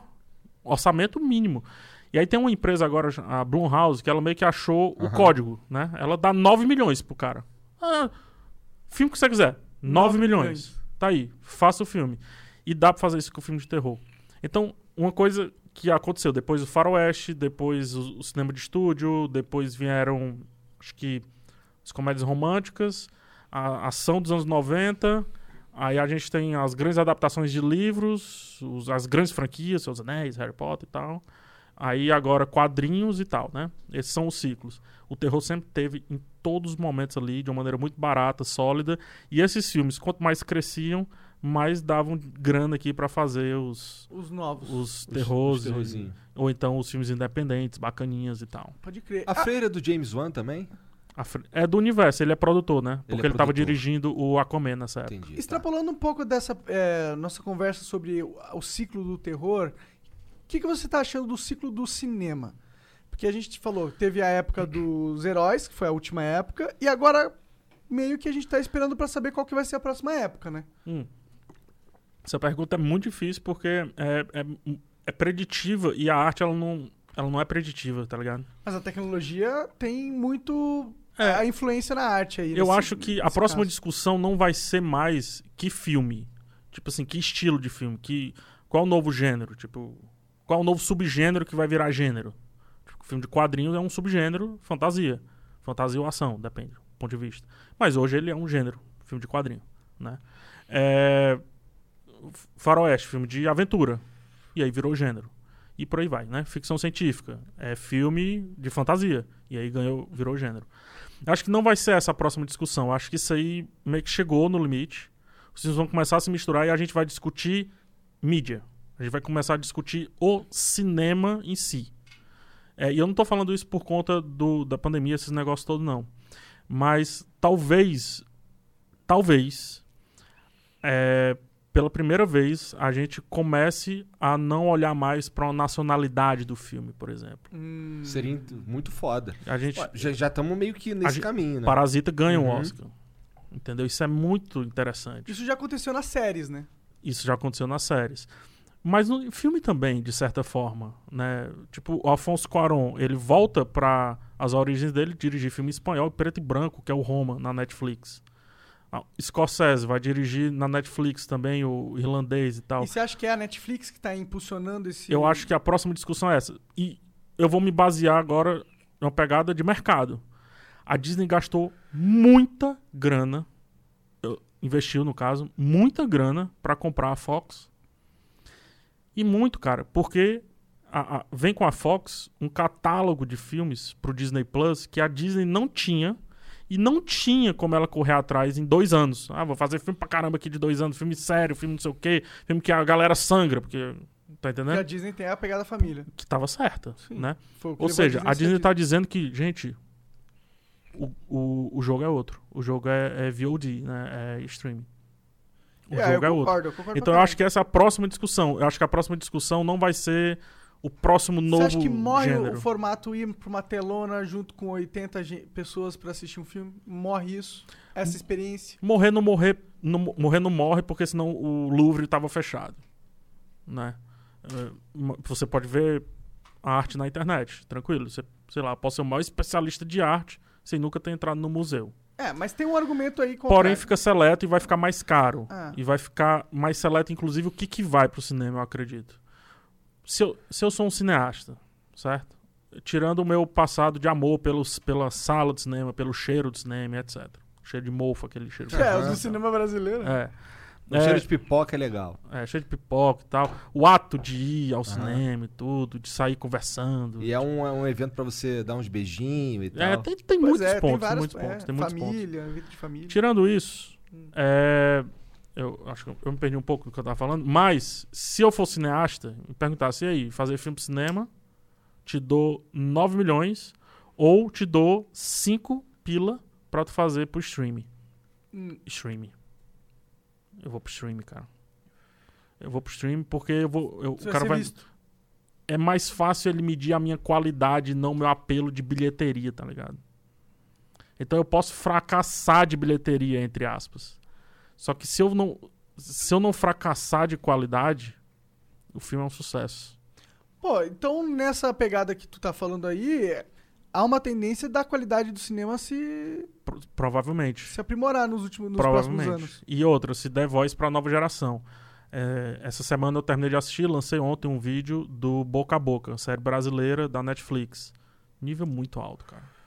E o cara novo, Esmir Filho, o diretor. Brasileiro. brasileiro, e tudo. Não, não é aquela galera que tava fazendo, sei lá, não é o Fernando, não é o José Padilha, não é, Não é os mesmos nomes de esses caras fazem cinema, é muito difícil pra esses caras fazerem, não é TV, mas fazerem Série, fazer um VOD. isso, VOD, uma- que é uma experiência que a gente ainda tá descobrindo. E eu a- acredito que seja a próxima discussão.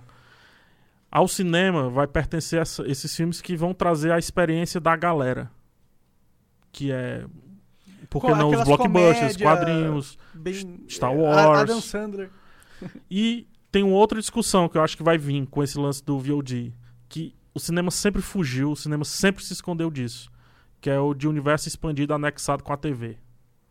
Isso né, seria então- muito foda mesmo. Ah, você saiu do Vingadores e agora você vai precisar ver uma série de 10 episódios pra sacar uma parada inteira. Tá no entendeu? mesmo formato, né? Fica mais É. fácil, né? Eu Verdade. acho que também é o que vem. Então, é, talvez a Freira não fosse filme. Talvez Invocação do Mal seja os filmes, cinema. Não, se não fosse filme é sacanagem. Talvez Invocação do Mal fosse cinema e a Freira tava lá no VOD, por exemplo. E se eu vejo a Freira no VOD, sem o, sem o peso que o cinema me traz, eu acho que eu ia ser mais tranquilo com ele. Eu assisti em casa e me caguei assim mesmo, cara. Então, eu ia ser mais tranquilo Não, nesse é- sentido. é tipo ele tá assim, eu ia descer um pouquinho o sarrafo crítico, entendeu? Ah, eu tô vendo em casa, eu tô de boa, Entendi. entendeu? É, porque tem, né? Você vai no, porra, num puta teatro pica pra ver o balé massa, a expectativa tá lá, né? É. Não, então, exatamente. Exatamente, Eu vou ver eu o Circo Soleil. Argumento, isso. Vou ver o Circo Soleil. Não, peraí, peraí. Eu, eu- se eu não chorar, eu Foi quero ruim. devolver o meu dinheiro, velho. Porque primeiro é caro e estão vendendo a experiência. Então o cinema tem que vender esse lance da experiência. Porque o cinema hoje só chega onde chega por conta da experiência. Com certeza. Porque antes ele era uma solução pra galera que não tinha TV em casa. A tela do cinema era ruim, o áudio era ruim, cara. Muita gente diz assim: ah, mas assistir filme em casa não perde aí a qualidade e tudo. Como assim, bicho? Eu vi o Blade Runner numa TV de 14 polegadas, bicho. A maioria dos. O que, que é essa pessoa que assistiu o Poderoso Chefão no cinema? Quem é essa pessoa que assistiu Scarface no cinema? Eu não. Eu vi em casa essas paradas tudo, entendeu? E assim, eu sou profissional da área. E eu sei o, o tamanho desses filmes, Sim. tá ligado? Eu- mesmo tendo assistido em casa. Eu acho que a arte, ela. Não importa o tam- Mais uma vez, vou lá na pintura. Você- não sei se vocês já viram a Mona Lisa de perto. Não. O- Eu já vi uma vez. É isso aqui, cara, o quadro. É desse tamanhinho. É, é, Sério? é um pouquinho maior que isso, né? Cara, eu tava é- de longe, mas... É muito pequenininho. É, é pequeno. É muito pequenininho. Eu não sabia que era pequenininho. É, é- é, de certa forma, frustrante. Enfim, a Tinha muita gente olhando lá. Tinha muito chinês, né? Muito chinês. Muito chinês. Como, tirando foto. Todo É, tirando tirando foto. Caralho, tal. se eu chego lá e vejo a Mona Lisa desse tamanho, eu ia- agora eu já sei, mas eu ia tomar Mas um é- choque. Eu fiquei muito chocado. E no mesmo, não sei se é no mesmo, não, é no, em Amsterdã, que tem o Waterloo. É um quadro, essa parede que tá atrás de vocês, assim. Gigante pra caramba. Você tem que ver assim, tá ligado? Caralho. E assim, Mona Lisa, é, qual é o mais famoso? Mona Lisa. Mona Lisa. Então, dá- será que dá pra ver filme e chorar pra caramba e se envolver e dizer que é o filme da vida pela tela do celular? É, meus amigos críticos aí da Associação Cearense de Crítica e Cinema, desculpa. Mas hoje a minha opinião é que sim, cara. Eu acho que hoje o mais importante é o áudio. Bota um fone de ouvido Aham. bacana. Vai ali na imersão e eu acho que dá bom. É, eu também acho. Eu acho que o áudio é uma da. Se não for a parte mais importante, pelo menos de um. Por exemplo, eu faço vídeo pra internet. Um vídeo. Eu, eu quando vou assistir um vídeo e o áudio é ruim, eu. Ixi. Eu também É tenho. o áudio. Ah, é isso o aí é, uma, é regra da internet desde 1900 e bolinha. É, áudio é. é. muito mais importante que vídeo. E não é à toa que audiovisual, o áudio vem na frente, né? O áudio é muito importante. O áudio sem é dúvida. muito importante. Porra, isso que você falou é verdade, porque ó, eu diria que os meus filmes favoritos eu não vi no cinema, que são é, aquele do, eu esqueço, eu esqueço a porra do nome, eu tava na ponta da língua e esqueci a porra do nome. Aquele que o cara vai pro um bagulho de espaço, aquele que a gente tava conversando Interestelar. aqui, Interestelar.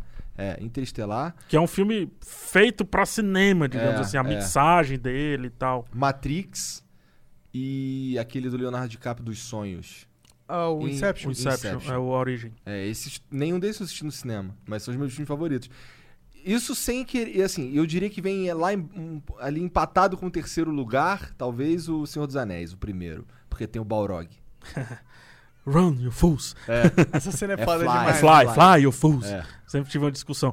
Eu posso interromper o Ah, é? papo? Fly? pra dar mijada? É, posso interromper um, um pouquinho o papo? Pra dar mijada. Não, eu trouxe um presente pra vocês. Ah, Oh, porra, aí sim. Porque o Ah, então essa geralmente- sacolinha era um presente. É um presente, entendi. Mas eu vou explicar, vou quebrar um pouco o ritmo cinema aqui. Ah. Eu vou explicar por que desse presente. Hum. É por causa de ti, principalmente. Caralho, aí sim. Mas é o seguinte: lá no Ceará, muita gente é flamenguista.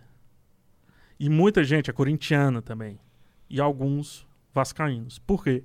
Na década de 80 e 90, não passava o jogo do- dos times locais.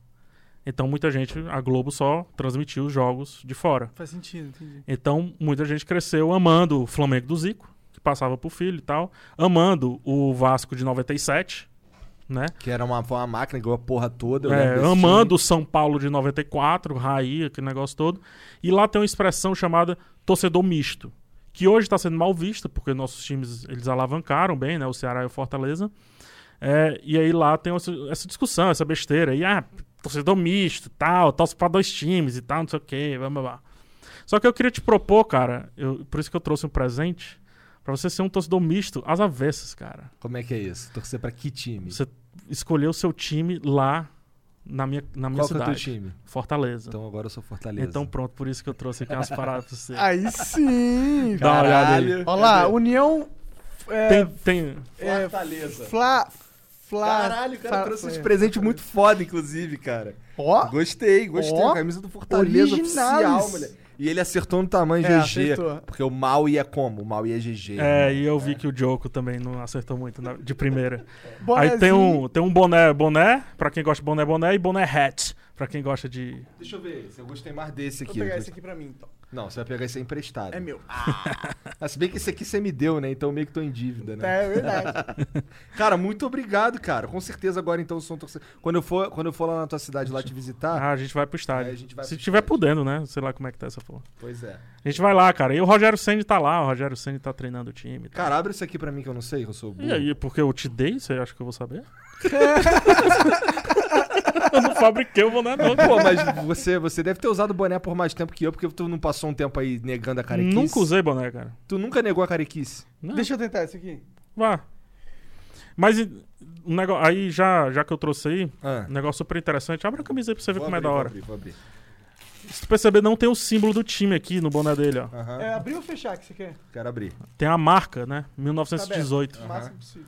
O Fortaleza ele não tem um patrocinador tipo Nike, Adidas, esse negócio. Ele criou a própria marca. De Da hora, uniforme mano. e tudo. Foda demais. E é um sucesso gigante, porque faz camisas iradas. Posso tirar daqui do negócio? Pode. Faz camisas iradas de colecionador, os negócios todo. E material fantástico. Esse material é um material de treino. que eu acho essa bonito. camisa linda. Puta Bonito. que pariu. O logo Né? é parecido com o São Paulo, né, mano? É. Só porque é no mesmo formato. É, exatamente por isso. Tá aí. E a 1918 é a marca aí. E, cara, se eu puder sugerir uma entrevista, é vocês entrevistarem o presidente do Fortaleza. Será que ele viria? Tranquilo. Ah, tá bom, só marcar. Quando, quando, ele, vinha- quando o time vinha jogar aqui, cola. Beleza, Eu mano, vou, a gente... vou tentar passar os contatos aí. Seria foda. Porque, cara, sempre que ele vai, assim, tipo ESPN e tal, bomba. Porque o cara é muito, muito visionário, cara. Ah, é? Então, o Fortaleza tá vindo forte ali na região? Tá muito. Não, Brasil, pô. No... Foi nono lugar ano Ah, é? passado no brasileiro. Caralho. Deu bonito. bom aí? Ficou É, cara, ó, eu não entendo nada de futebol. Nada, nada, nada. Mas entende de hype, né? Essa Aí. etiqueta, por exemplo. Aí. Então, é. É. que eu não queria tirar porque, pô, é do Igor. Não, quero- mas. Não, vou tirar. Tem tem- não pode tirar, né? Não tá podendo tirar, não, né? É, ô. Ó lá. É, pô, é. É hype, bro. Raipe. Uh! Então, ó, vou dar uma mijada e já vou voltar trocado. Vixe?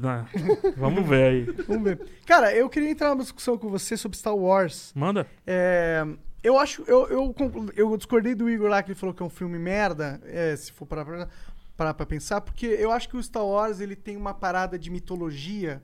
Acho que a mitologia do Star Wars ela é muito boa, tá ligado? Eu, uma vez eu. Não sei se você conhece o cara chamado Jordan Peterson. Check. Conhece esse cara? Não. Ele tem. Ele fala sobre um negócio sobre arquétipos. Que são é, padrões que se repetem. Ah, é o Jordan, que eu chamo de Jordan Peterson, beleza. Ah, beleza, esse cara aí. Então, é, então ele fala sobre esses arquétipos e eu acho que o Star Wars ele é um- um- uma série, uma história regada de arquétipos, é, carregada de arquétipos. Eu acho que inclusive o que faz esse ser tão popular e, e tão ah, bem aclamado, além de toda a questão de revolução tecnológica que foi o filme na época, eu acho que ele Revolução mercadológica, inclusive. também, e você é muito mais Gigante. que, que eu para falar aí em detalhes sobre essa expansão, mas eu acho que esse, por ele ter esse substrato arquetípico da meio que do universo, eu falo do universo, mas é meio viajado, mas é, é meio que isso. Então é por isso que eu acho que ele é um filme foda, independente do que os outros falem. É, Star Wars, Star Wars é, é base, entendeu? É muito difícil. Assim, a pessoa pode achar. O pessoal às vezes fala comigo com medo, assim, que não gosta de um filme, tá ligado? Eu, eu, eu não me apego a tentar convencer ninguém e tal. Não, é. Não é essa discussão legal Não é do seu cinema. papel, é assim. É, e não é essa discussão bacana, É. assim. É essa discussão de, de sei lá, de, Quinta de série. jogar trunfo. Sim. né? Super sim, trunfo, sim, tá? sim. Ah, mas mais 10 de fotografia? Ah, que bobagem, né? Sim. Mas enfim, nossa, voltou bonitão, hein, cara? Agora eu sou flartaleza. É isso aí, irmão. É isso aí. Tem um jogador do Flamengo lá fazendo sucesso pra caramba no Fortaleza, viu? Emprestado, é o Yuri César. Cara, Tá fazendo O- muito gol, cara. o... Quatro jogos, quatro gols. Caralho, não acredito que eu tô nessa de ficar esquecendo o nome já, tô ficando velho.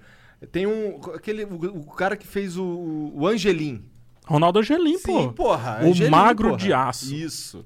É de isso. lá, cara. Angelim, De Angelim é lá. uma máquina mortífera, salve Angelim. Você é foda. Só... Você tem que trazer o Angelim também. Aquele, né? Ué, se tivesse contato do Angelim, ele tava aqui já. Ele agora. vive indo no estádio lá, cara. Você, É? você tem. co- Dá pra trocar ideia, tranquilo. Caralho, o Angelim é foda. Esse cara Angelim é foda. É Esse cara foda. é foda. É entidade. Estavam falando do. Eu ouvi você Mas falando sobre, do sobre Star Wars. dizer sobre é, o que, que eu acho que o Star Wars é. Ele é base do cinema. Então, com relação a isso, a gente pode discutir um monte de coisa sobre Star Wars, mas não dá pra discutir a importância dele pro cinema. Principalmente o cinema que muita gente curte, que é o cinema blockbuster. O nome blockbuster vem com Star Wars. Não existia isso antes. Star Wars, ele. é, o George Lucas é um monstro, a história é longa, eu vou fazer o short version da história. Ele foi negado várias vezes. E daí ele começou a tipo, fazer o filme dele ganha, ganhar presença antes de existir, de fato. Então ele ia pros eventos e vendia merchandise do filme. Star Wars, tal, não sei o quê. E o filme foi ganhando força. E ele disse assim: opa, e se eu conseguir prever quantas pessoas vão assistir meu filme? E aí ele faz uma pré-venda. Ninguém tinha feito isso antes. Aí ele fez a pré-venda, o conceito de pré-venda nasce lá com, com Star Wars. O que, que aconteceu? Boom! as filas arrasavam quarteirões. Ah, blockbuster. Blockbusters. Entendi. Cara, mas eu vou te falar, é, não é, o que eu quis dizer é que eu acho que os filmes. O primeiro filme não foi dele por muito. Desculpa, Não? o primeiro filme não foi dele por muito tempo. Ah, tá. Ele negociou apenas direito de merchandising. E aí foi quando nasce é, isso aí que vocês estão na mesa. Isso daí só existe por conta de Star Wars. As estátuas, os action figures e esse mercado. Pode. Discordo, mas concordo. Não, eu só, eu só discordo porque eu acho que isso aí existir de qualquer jeito I- iria, mas quem iniciou é o Star Wars, É. então eles é o rei. É isso. Dá uma olhada no Concordo. primeiro episódio do Brinquedos que Marcaram Época. De uma, uma série da Netflix. Muito, nossa, tá bem geladinha. Muito da hora essa série. E o primeiro episódio explica bem direitinho como é que nasce os, essa, a cultura, o action figure culture, digamos assim. A cultura action figure do colecionador, as Comic Cons e tudo mais. Como é que nasce e Star Wars estava lá. Então, se a gente só tá aqui discutindo filme de. é, Se a gente tá falando de filme de quadrinho, é filme porque de quadrinho, de, de porrada, de. Por causa de Star Wars, cara. Não, é que pra mim, assim, Star Wars é importante. Eu curto, eu curto, assi- já assisti os três primeiros, os, os três mais antigos há muito, muitas vezes, sabe? Mas é porque eu achei que foi perdendo, foi ficando maluco porque os caras estavam querendo ganhar dinheiro, igual acontece Tô com ligado. Sobrenatural, a série, por exemplo. Tô ligado. Que era pra ter acabado na quinta e se está se arrastando até agora. Então, Cara, é, vou, vou te, vou te sugerir uma nova visão de Star Wars. Tu gosta de ler? gosto. Curte? Faz um tempo que eu não leio muito, mas gosto. É. Tem no YouTube também, acho que pode, pode ser melhor. Lê um cara chamado Joseph Campbell. É o cara que, que hoje se popularizou muito pelo lance da jornada do herói. Só que o Joseph Campbell, ele fala muito de uma parada chamada monomito. Porque jornada do herói é um modelo que ele viu em vários filmes, em Aham. várias obras e tal. Na Bíblia. É, eu estudei isso na, na faculdade também. Pronto. Mas aí limitam ele nesse lance da jornada do herói, os 12 passos e tal. Eu acho que essa parte que já foi hiper discutida, já foi. É, tem uma parada que ele fala que é um monomito. Que todos os mitos eles surgem de um ponto comum.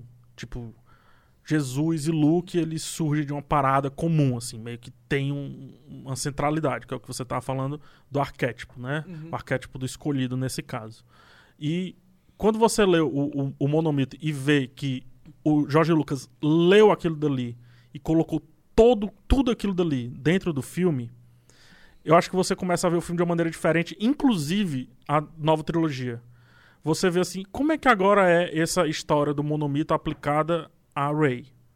Aplicada a ela. Como é que eu posso aplicar esse lance pra um vilão? Que é o Kylo Ren. Tá entendendo?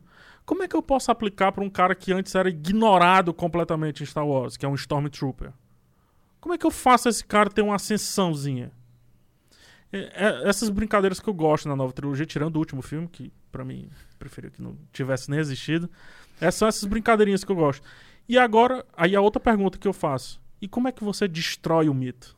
Como é que você pega o Luke, que você passou um tempão trabalhando, e nerfa ele?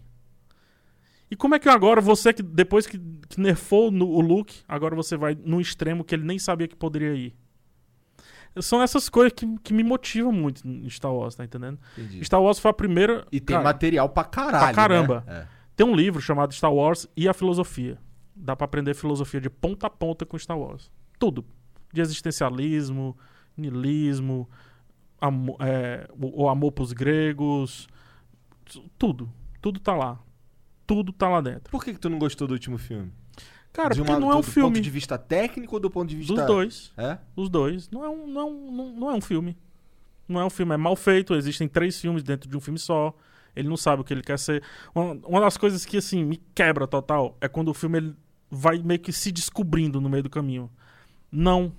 Eu acho que não pode. Acho que o, o- você, é, quando o cara vai dirigir um filme, você é Deus, tá ligado? Você é Deus. A, a galera ali não tem livre-arbítrio, não. Ah, meu personagem tem livre-arbítrio. Não tem. Você tem que saber tudo que acontece dentro do filme. Ele tem que servir a um propósito. E esse filme, o terceiro, o, no, caso, o nono, não tem propósito. Ele não sabe ao que ele quer servir. Ele quer servir a um romance entre o bem e o mal. Ele quer servir a transformação, mas isso já teve. Ele, ao que ele quer servir? Ele quer elevar a menina à heroína total, coisa que também não consegue. É, eu, por exemplo, queria. Ele não eu- eu serve ter- a nada, teria tá ligado? preferido que a Ray tivesse morrido e o Kylo Ren tivesse ficado vivo. Mas aí, você, se ele toma essa decisão que é dificílima, eu conseguiria dizer: puta, agora, agora aquela cena deles dois lutando e ela ganhando dele faz total sentido. Aí eu consigo conectar os três filmes. Esse nono filme você não conecta nada, não- tipo, nada, vazio. Completamente vazio. O sétimo, o sétimo filme, Que é o primeiro da nova trilogia. isso. Tem uma, Esse é bastante a bom. cena do Kylo Ren com o Han Solo é, pra mim é fácil top 20 cenas da história do cinema. Porra. Caralho. Luz, cara, tem, um- tem tanta sutileza nessa cena. O Kylo Ren vai sucumbindo. Primeiro que é uma parada shakespeariana que você não sabe se ele realmente é, tá aceitando o pai ou se ele tá indo contra o pai. Tipo, você não sabe, você tá perdidaço nisso. Tem isso. E tem um jogo de luz. J.J. Abrams é muito bom nisso. Tem um jogo de luz. Ele começa com a luz azul. E aí, quando o sol cai, a luz fica vermelha. E é quando ele fica de novo embebido no mal, né, na maldade. E é quando ele decide matar o Han Solo e tal. E, essa, e quando vem a escuridão, e aí um lado dele fica completamente escuro, é quando ele aceita o lado vilão dele 100%.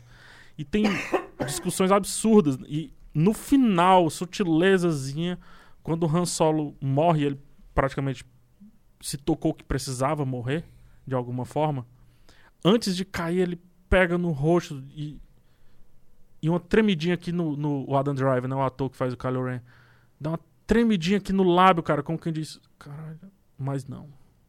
E aí ele cai, o plano abre e a gente chora a morte de um dos melhores personagens pra transformar um personagem novo no que pode ser um dos melhores personagens de Star Wars. Que é cagado no nono filme.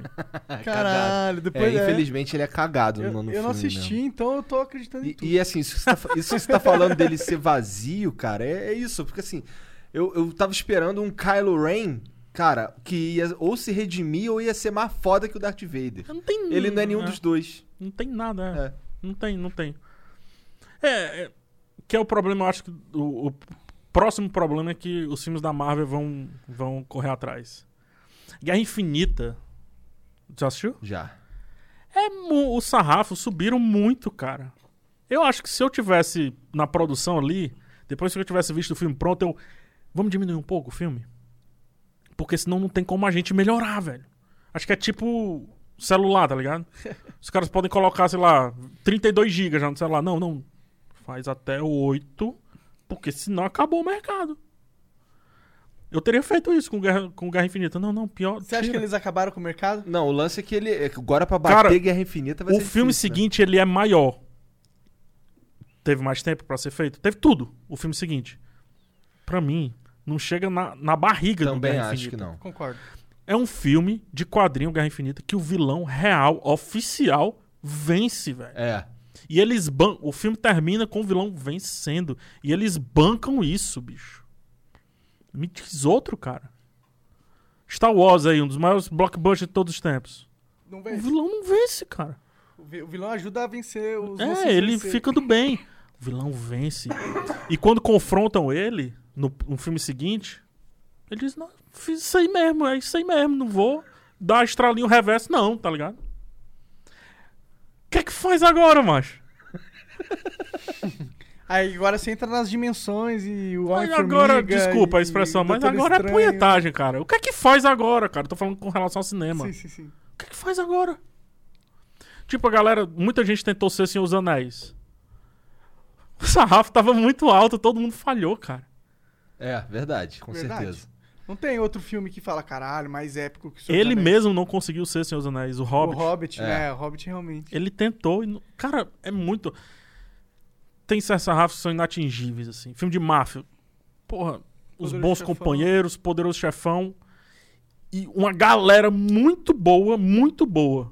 Mas, tipo, se você vier assistindo vários filmes de máfia ali, quando você chegar no primeiro poderoso chefão, você vai dizer: Não, pera, pera, não, não, não dá. não- tipo, eu posso ter mais carinho por outros filmes e tal, mas não dá pra ser maior do que isso. Não dá Os pra Infiltrados pode ser considerado um filme de máfia? Ele é, é um, ele é um filme de máfia. É um filme de máfia. Filme de máfia, ponto. Ele é do Martin Scorsese, inclusive. E é bom pra caralho.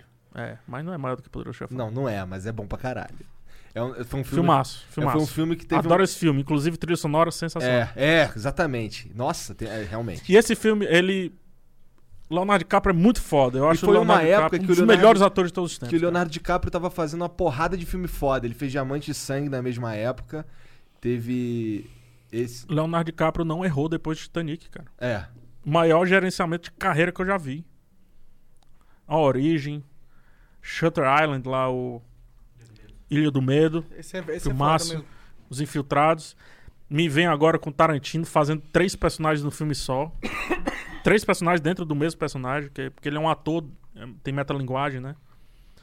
O, Você tá falando do Django. não, tô falando do. Do. É, Era uma vez em Hollywood. Eu não vi esse. Pois é é. maneiro pra caralho? Cara, eu, eu sou meio putinha, Ah, então do vou dizer que sim. Tarantino. É, eu vou dizer que sim. Não é o melhor filme do Tarantino, acho que não, não tá no, no, no top 4 ali e tal. Só que o Léo, o Léo DiCaprio ali é diferente. Não é à toa, cara, que o, o Brad Pitt ele ganha o Oscar e diz assim, cara, Leonardo DiCaprio, por que, que a gente não trabalhou antes, brother? Brad Pitt, velho. Brad Pitt precisa de nada. É. Mas por qual, que- pra você, qual que é o melhor filme do Tarantino? Melhor filme hoje, hoje é o Django. Caralho. Django é bom Não pra esperava caralho. por essa. né? Achei que É. você ia pegar uns antigão. Pensei que fosse Pulp falar Fiction Pulp e tal, Fiction. né? É, eu vou, vou, vou deixar uma galera meio triste agora. Por que ele é tão foda assim? Por causa do contexto cultural? Pulp Fiction, em termos é, objetivos, nem discuto. Foda, fantástico e tal. É, a, a importância do Cães de Aluguel também não dá, porque ele quebra um cinema bobo que vinha sendo feito ali na década de 90. Quando eu falo bobo, não é no sentido de ruim, nem de fútil. Bobo no sentido de. é, ok, tipo, legal, uba e tal. Por quê? É, quando os Estados Unidos ficou muito preso ali no cinema dos anos 80, que é o cinema teen. Os baby boomers cresceram, aquele negócio todo. Então o cinema tinha, curtindo a vida doidado, gatinhas e gatões e tal. Que era um cinema até meio simples de fazer, divertido, comédia e tudo. E isso foi. De 90 a 95, os Estados Unidos não sabiam o que fazer no cinema. Eles não sabiam. O que, que a gente faz, cara? E aí vem Cães de Aluguel. Opa, vamos olhar aqui pra galera do cinema independente. E aí começa Tarantino. E aí Tarantino vem Cães de Aluguel, Pulp Fiction e por aí vai, né? Kill Bill. Só que ele evolui depois de Kill Bill, cara. Até Kill Bill, se você perguntar qual é o principal conflito do Pulp Fiction, Você me diz. Tipo, parece. É uma colagem, tá entendendo? Entendi. É uma colagem de muitas coisas que ele quis dizer assim: eu sou fantástico, olha como eu sei fazer o Bruce Willis atuar como nunca. Entendi. Olha como eu sei o John Travolta dar um texto. Vocês viram o John Travolta dançando? Ê, bala da noite e tal. Olha o texto do Mac with X, sei lá e tal. Vamos colocar foot massage. Cê- vamos, vamos pegar um negro, vamos colocar, vamos, não vamos tirar a característica dele. Vai full negão, vai Samuel Jackson, vai full negão. Tudo isso sensacional. E aí, uma brincadeira de roteiro muito legal de trazer o final pro começo. Aí você diz, ah, que inovação. Não, é o Cidadão Kane que fez isso lá atrás, né? Enfim. Então ele, pá, colocou na mesa. Entendeu? Com o Pulp Fiction, antes com Cães de Aluguel. Cães de Aluguel também, pra mostrar o quê? Que ele é genial fazendo câmera de cima pra baixo, acompanhando o carro, câmera em espaço apertado e por aí vai. Kill Bill, pra mostrar todas as referências que ele tem. E como é um monstro de fazer trilha sonora e tudo mais. Só que é a partir daí que ele começa assim, cara. E aí é quando eu recebo Oito Odiados, que além de técnica, eu acho um texto genial. É quando eu recebo Bastardos Inglórios, que é dramático, é divertido. Gorlame. Gorlam, Gor- Gorlam. É, é divertido, é marcante. É o Brad Pitt de uma maneira que a gente pouco havia visto. Dominique do Coco. Dominique Bravo. de Coco. Dominique de Coco. Bravo. Tá vendo, cara, como marca? É, e, e tem um, um, um assunto, assim. A partir daí, o Tarantino ele começa a reescrever a história com a raiva que ele tem da história como aconteceu. Tá ligado? Tipo, nazista, eu vou fuder nazista. Tipo, mais na frente. É, ele começa a se desgarrar das referências dele, traz a referência só pra compor. Mais na frente, agora, né? Oito Odiados. Ou, Oito Odiados não, é. Era uma vez em Hollywood. Charles Manson. Fudesse, cara. Se a realidade fosse minha, seria sim. Desse jeito, tá ligado? A- e aí, aí tem todos, todos os filmes dele. Django. A raiva que ele, que ele diz assim: Vocês estão acorrentando os negão aí? Mas vou fuder contigo que acorrentou o negão, mas, mas de um jeito, velho. E aí ele vai fundo.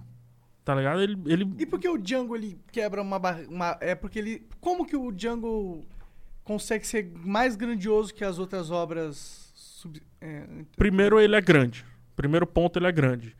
Em todos os sentidos. Ele é grande, a ação dele é boa. O texto dele é espetacular. E tem esse fator que é o. Acho que o grande crescimento do Tarantino aí de dizer assim: se a realidade fosse minha, ela seria desse jeito. Eu escreveria assim. Entendeu? Que não foi assim a realidade. Né? Então ele meio que começa a criar o ponto de. jogar o ponto de vista dele ali. Esse é um ponto. Outro. Jamie Foxx. É, Assim. s- entregue, total. Uma- perguntaram pro Jamie Foxx como é que é trabalhar com Tarantino. Ele disse, cara, é muito difícil. Nossa senhora, muito difícil, muito complicado. Ele é isso, é aquilo e tal. Aí, tipo, o repórter querendo pegar a headline, né?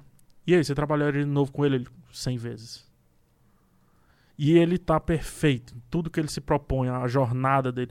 Olha como muda. Olha a primeira cena do Django e olha a última cena. A gente tava falando aqui do, do Star Wars e tal, que tá sem propósito. A primeira cena do Django, ela responde à última cena do filme. Você não tem como ter a última cena do filme na perfeição que ela é sem ter visto a primeira cena. Nada no filme é por acaso. Eu posso dizer que várias coisas no filme que o Bill é por acaso. É estética, estética pela estética. No Pulp Fiction eu também posso dizer. Coisa de aluguel também posso dizer. Qual é o real sentido de uma história legal deles comentando a música da Madonna? Pro filme não é tanto, é só o Tarantino querendo fazer uma gag, né? Em Django tudo é necessário. Em Oito Odiados todas as frases são necessárias, todas as frases são necessárias. São importantes. Entendi, entendi. Então por isso que eu acho que esses filmes hoje, com a maturidade que eu tenho, eu vejo um Django e digo, esse é o Tarantino. Esse é o cara. Ele vai ficar na história por vários filmes, mas esse é o Janela Indiscreta dele. O que, que é o Janela Indiscreta? O Janela Indiscreta, pra mim, é o melhor filme do, do Hitchcock, que pra mim é o melhor diretor de cinema de todos os tempos. Pode crer. Por que, que ele é melhor que o Tarantino? Cara, o Hitchcock tem uma história muito legal, porque é, para mim ele me faz refletir a minha própria profissão de eu acho crítico. que eu nunca vi um filme do Hitchcock, então eu não sei. Eu já ouvi falar desse nome várias É. vezes, mas não, Não, sei se eu tipo. Vocês, vocês iam curtir Janela Discreta, Psicose, Psicose, já ouvi falar nisso tudo, já li sobre, é, mas eu nunca assisti. Vértigo, em, em, em, é, Diz Quem Pra Matar. Tem, ele tem uma carreira enorme, assim, tipo, meio que faz um filme por ano, assim, praticamente.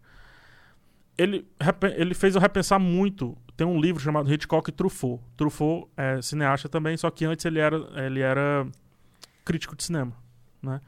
E aí você fica olhando assim, opa, esses caras olho diferente. Esses caras são mais legais pra mim, né? Porque o cara era crítico de cinema antes e tal. Tem uma visão diferente. A crítica destruía o Hitchcock. Destruía. Nossa, que filme simples. Ah, uma hora e vinte de filme e tal, não sei o quê. E aí o, o Truffaut ficou puto com isso. O Truffaut já tinha feito um- um- uns filmes e tal. Ele ficou puto com isso. Disse assim, vou entrevistar várias vezes o Hitchcock. As pessoas não estão entendendo a genialidade desse cara. E aí tem um livro, Hitchcock Truffaut, que são várias entrevistas, eles se falando sobre cada um dos filmes. E aí vai de novo no que eu falo. Nada no filme dele, inclusive uma sombra, é por acaso.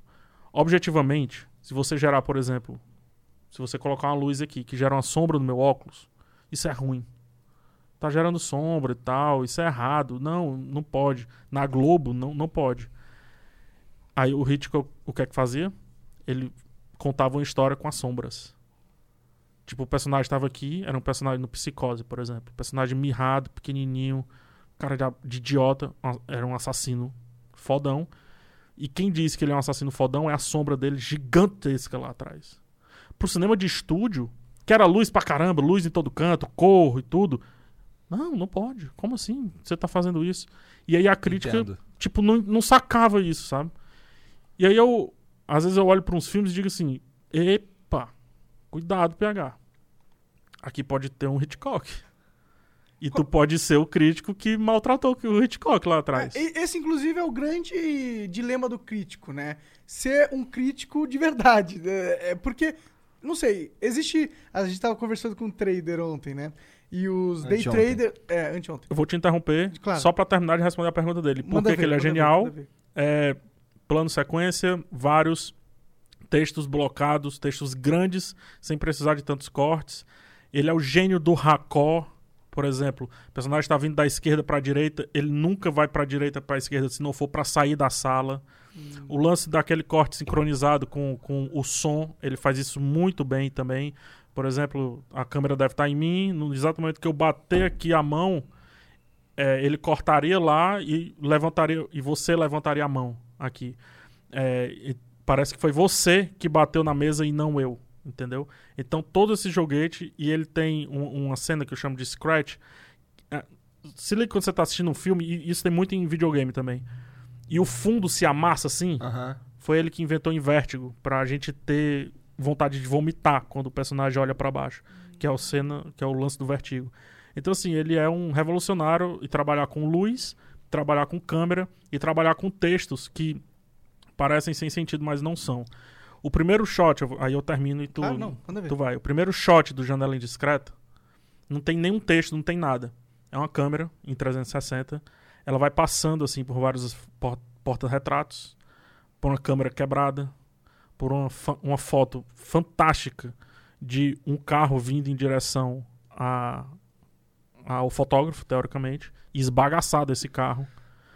Uma pilha de revistas. E quando gira, tem um cara sentado com a perna quebrada. Você não sabe o nome desse cara. Você não sabe nada desse cara. Mas você já sabe que ele é fotógrafo. E você já sabe que ele tá com a perna quebrada. Porque ele fez uma foto perfeita de um carro vindo em direção a ele. Não teve um texto. Não teve nada. Não teve um corte. Nada. Teve ali o mise-en-scène, que chama a organização de cena. E a genialidade do diretor dizendo: Eu vou dizer tudo que ele é. E aí, quando você termina o filme e você reassiste essa cena, você diz, cara, tá tudo aí do filme. Por que, que ele é audacioso? Por que, que ele quer ficar investigando a, a vida? Porque ele é curioso ao ponto, ele é curioso e forte ao ponto de ficar na frente do carro que vai fuder ele, mas ele vai fazer a foto perfeita, tá ligado? Da hora demais, da hora demais isso aí. É por isso que o Hitchcock é foda. Entendi. Então tá bom. Eu acredito. Agora vai ser foda o Monark lembrar o que, que ele não, ia pior falar. que eu lembro. Acho que o, o, o que eu ia Pior não, melhor. É, é. Não, é, eu ia entrar no assunto de. Porque o nome crítico, né? Não só de cinema, crítico de em geral, né? Ele é algo que exi- carrega um estereótipo, carrega um preconceito e carrega uma. Tipo, ah, é o cara que não sabe fazer, critica, tá ligado? É, eu não lembro agora o porquê que eu ia falar isso. Eu queria ser um crítico de comida. Nossa, eu queria Crítico também. gastronômico, muito. né? Nossa. Eu namorei uma crítica gastronômica, foi Sério? muito legal. E ela te levava nos rolês de trabalho? É. Caralho! Da hora, Imagina, mano. imagina. Ô, mas os críticos Muito têm que tempo. pagar o rango? Não, ela não pagava, não. Porra, bizu demais, cara. Demais. Como eu também não pago cinema há 15 anos, cara. Ca- Aí, caralho, vou virar crítico de alguma Lembrei porra. a pergunta, por que, que você acha que tem esse estigma com essa. Por que, que há esse. Cara, por culpa da crítica, cara. Os críticos em geral são muito chatos. São muito chatos. É, vou, vou contar uma história. Eu saí, eu entrei na faculdade de história, eu sou apaixonado por história, entrei na faculdade de história. E com dois anos e meio eu Desculpa, desisti. história. Ô, história. Vai. Com dois anos e meio eu desisti. Por quê? Porque é uma parada muito subjetiva, humanas, em geral. Não tudo, mas em geral. Então fica a galera medindo. medindo pau. Tá entendendo? Ah, Foucault. Ah, Kant. Ah, Marx. Ah, mas Marx e Engels. Ah, mas a visão de. Isso é muito chato. Isso é muito chato. E a crítica ela faz isso. Tipo, se tivessem quatro críticos aqui, de perfis bem diferentes, eles vão estar falando: quais os filmes favoritos da Nouvelle Vague? Não vou falar isso, porque senão cortando fica ruim pra minha profissão. Mas, cara, eu não tô preocupado quais são os, os melhores filmes da Nouvelle Vague. Eu sei exatamente o que você ia falar. Você seria um bom diretor, cara. Olha aí. Pois é. Tá ligado? Você me disse o que você ia falar sem me falar. Falei, né? Olha aí. Começa com F. Tipo, É, nem isso precisava, porque eu já tinha entendido. é, é é genial, tudo, tudo, tudo beleza. Mas não é o meu recorte, tá entendendo? Então eu não preciso saber aquilo ali a fundo. É, e eu escolhi há algum tempo que o meu recorte, por muito tempo, fosse blockbuster. Cinema hollywoodiano. Eu era muito visto no meio da crítica como doidinho por ter essa escolha. Porque tem esse purismo. O tal do tênis verde. Entendi. O, integre... o Só que o cara não se, raiz. o cara não se toca que tá jogando contra ele, tá ligado? É, ne- claro, porque o crítico que fala sobre filmes blockbuster vai ter uma audiência muito maior. Tem um, tem um filme que responde essa sua pergunta. Chama Ratatouille. Hum. A Ratatouille mostra um crítico carrancudo, crítico gastronômico, Aham. carrancudo, que mas, na verdade quem escreveu aquilo ali estava querendo falar sobre o crítico de cinema também. É um crítico carrancudo que vive ali num quarto escuro, escrevendo, as olheiras grandes. Ele é esguio, é o mais diferente de todos, porque ele é muito importante, a ponto de nenhuma comida agradá-lo. Ele tem o poder de fechar aquele restaurante, se for o caso, de destruir a reputação. É sempre, é sempre o destruir, é sempre o destruir, é sempre o destruir, não é o construir, tá ligado? É sempre o destruir, destruir. E aí no final, ele come uma ratatouille, se conecta com a infância dele e lembra porque ele ama aquilo dali. E é por isso que eu tenho tatuado Hitchcock na, na perna e tenho tatuado Pacific Rim. No Porra. Pacific Rim é muito bom, foda, cara. Entendeu? Esse Ah, filme é muito foda. Esse muito filme é foda. Esse filme é foda. demais, cara. Vai, Tá, tá, no tá. ombro, porra. Esse filme é é... foda demais. Você- O 2 é ruim, mas o primeiro o é muito primeiro é foda. sensacional. É sensacional. Foi um kaiju que eu, que eu botei. Ah, da hora demais. O- Nossa, o esse Knife filme é Head. muito bom. Esse filme é muito bom. E aí, cara, é, se você não quiser me aceitar na associação, porque eu tenho um Hitchcock aqui na perna, o Midoriya também do lado dele, o Pantera Negra e aqui o, o Pacific Rim junto com o Homem-Aranha, problema seu, cara. Porque eu não vou ser esse cara que purifica, que narcisista, que, que narcisisma a arte, o cinema. Não vou. Lá, lá em Fortaleza tem a Beira-Mar. Então, é, por exemplo, teve um, um tempo atrás uns caras falando, eu não lembro qual foi exatamente a fala, mas é falando que ah, esse filme da Marvel ah, isso não é cinema. É, foi um diretor, né, que falou, foi o Hitchcock. Foi o Hitchcock. Ou, que Hitchcock? O Martin Scorsese. O Hitchcock morreu, pô. Sim. Ah, sim, a gente inclusive... Foi Scorsese que falou, mas foi muito meio... Mal interpretado, tirado de contexto. Foi bem... inter- Não, não foi tirado de contexto e tudo, mas ele falou uma coisa certa. Hum. Assim, ele não falou que não, não é filme, ele disse que é meio que mais do que filme. É, é playground, né? É parque de diversões. E é. É, é diversão pura, ponta a ponta. Então ele não falou que não é cinema pra diminuir. Não, ele, ele só, tipo, deu uma separadinha do tipo, ó, eu não vou te entregar uma montanha russa com o irlandês, com o infiltrado, que é dele, Aham. os infiltrados lá, que é dele, aí, ó, Eu sei, cara. tá vendo? É dele. hein? Se você gostar dos infiltrados, você não gosta de filme de herói. Tô brincando. Mas eu, mas eu meio que meio que Meio que gosto caga. muito mesmo. Ele só deu uma separadinha do tipo, ó, vá aqui buscando essa experiência e vá aqui atrás dessa outra experiência. Eu interpreto dessa forma. Ah, com certeza. Sim, com certeza. Se foi isso que ele falou, 100%. Como Concordo pra caralho. se, pô, se eu entrar em Pacific Rim buscando a, o filme lá que o Del Toro, pra mim, é o melhor dele, o a Labirinto do Fauno, Que é bom pra caralho mesmo. demais. Se eu for buscando o Labirinto do Fauno, eu, eu que tô errado, Eu cara. entendo. Aí, tipo, tirar valor do, de mercenários, por exemplo. O cara quer ir pro cinema ver o troço estourar, porra. É, Quem é é, você pra falar que o filme é ruim, porra? Pois é, aí, com, por exemplo, com mercenários, com isso, eu posso apontar a, o, o quão genérico ele é. Porque você- aí você vai dizer também. é, depois do John Wick, por exemplo, que é outro que colocou o sarrafo lá em cima, não sei se vocês já Uhum. viram o John Já. Wick. O terceiro é ruim. Eu acho fantástico, mas enfim. Você acha fantástico? Que bom, porque eu tava Não. esperando ser bom, ele Não, falou que é é ruim. ruim. Ele tem Mas um, você é tem porque muito ele adere mais- ao movimento Vaporwave que eu adoro. Não, pra mim o Tem um problema lance do do neo-neo, terceiro é que começa É porque a ele tá, ele tá crescendo, ele tá testando a gente. Ele Entendi. disse sim, até quando vocês vão aguentar eu crescer esse universo? Não, mas tem cena ruim. Ele tá testando Aquela isso. cena do cachorro lutando, aquilo ali tu fica É, caralho. aquilo ali é meio, meio É derrubado ruim? mesmo. É, meio, tu fica, porra, é um pouquinho derrubado. Mas é o, sarrafo muito alto, né? 1 e o 2. talvez seja E isso. depois o Atômica. E é muito foda também o lance que. Isso daí eu não sei se é spoiler, porque não é bem no- do meio pra lá, é mais no começo.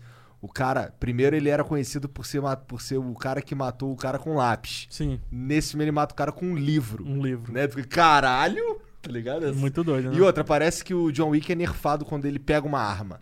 Ele só é muito foda quando ele tá desarmado. Se ele pegar uma arma, ele é legal apanha. quando ele Fica, diz, é legal quando ele diz, é, tá desarmado, ele até respira. Eu tenho um vídeo meu, eu pratiquei arte marcial, judô, Por muito tempo. E tem um vídeo meu. Judô é arte marcial do Maui, né? Tem que, os caras que são Maui tem que fazer judô. Não, eu mesmo. acho que é mais. É, tipo, é mais. Street, tá ligado? Street of Rage, assim. Tô ligado, tô Tá ligado. ligado? Acho que ele é mais briga de rua ali. No máximo dá um poderzinho ali com aquele cajadinho dele. É um, é um anzol, cara. É o anzol, velho. Aí mais tira muito poder, né? E tem musiquinha e tal, dá pra tocar, né? Sim. A musiquinha tá vindo na minha cabeça, vai ficar três dias agora, é foda. Do Streets of Rage? Não, Ah, do, do- Maui. De nada. De- Puta, tu fez isso comigo, cara. Essa música é muito boa. Eu Muito botava pra boa. ouvir. Eu não tô vendo o desenho, não. Mas tô afim de ouvir essa música. Tem Bota até um aí. trap no meio, assim. Então. Nossa, é muito foda essa música. Essa música é foda. Eu não sei o que eu tava falando. que Quem canta no original é o The. Rock mesmo, né? É, e inclusive tem um videozinho do making off dele fazendo isso nos bastidores que é sensacional. É, sensacional. The Rock é um cara muito foda. Ele faz as caras de puto.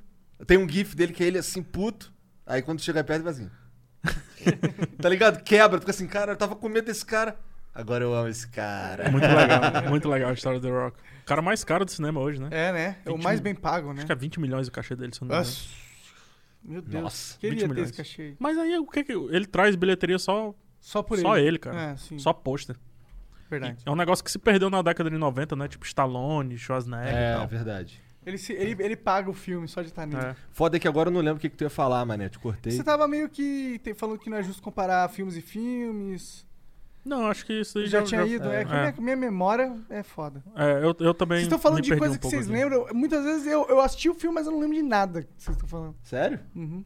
Caralho, não. Eu, eu, eu seguro bastante. Mas você é um cara que eu sempre achei que tem uma boa memória pra essas coisas. Sim, já falei isso pra você. Ó, mas eu, eu curto os filmes, uns filmes blockbuster igual você, mas eu também curto uns filmes assim mais mais, por exemplo, Amélie Poulain foi um filme que fez chorar. Demais. Gay. ligado?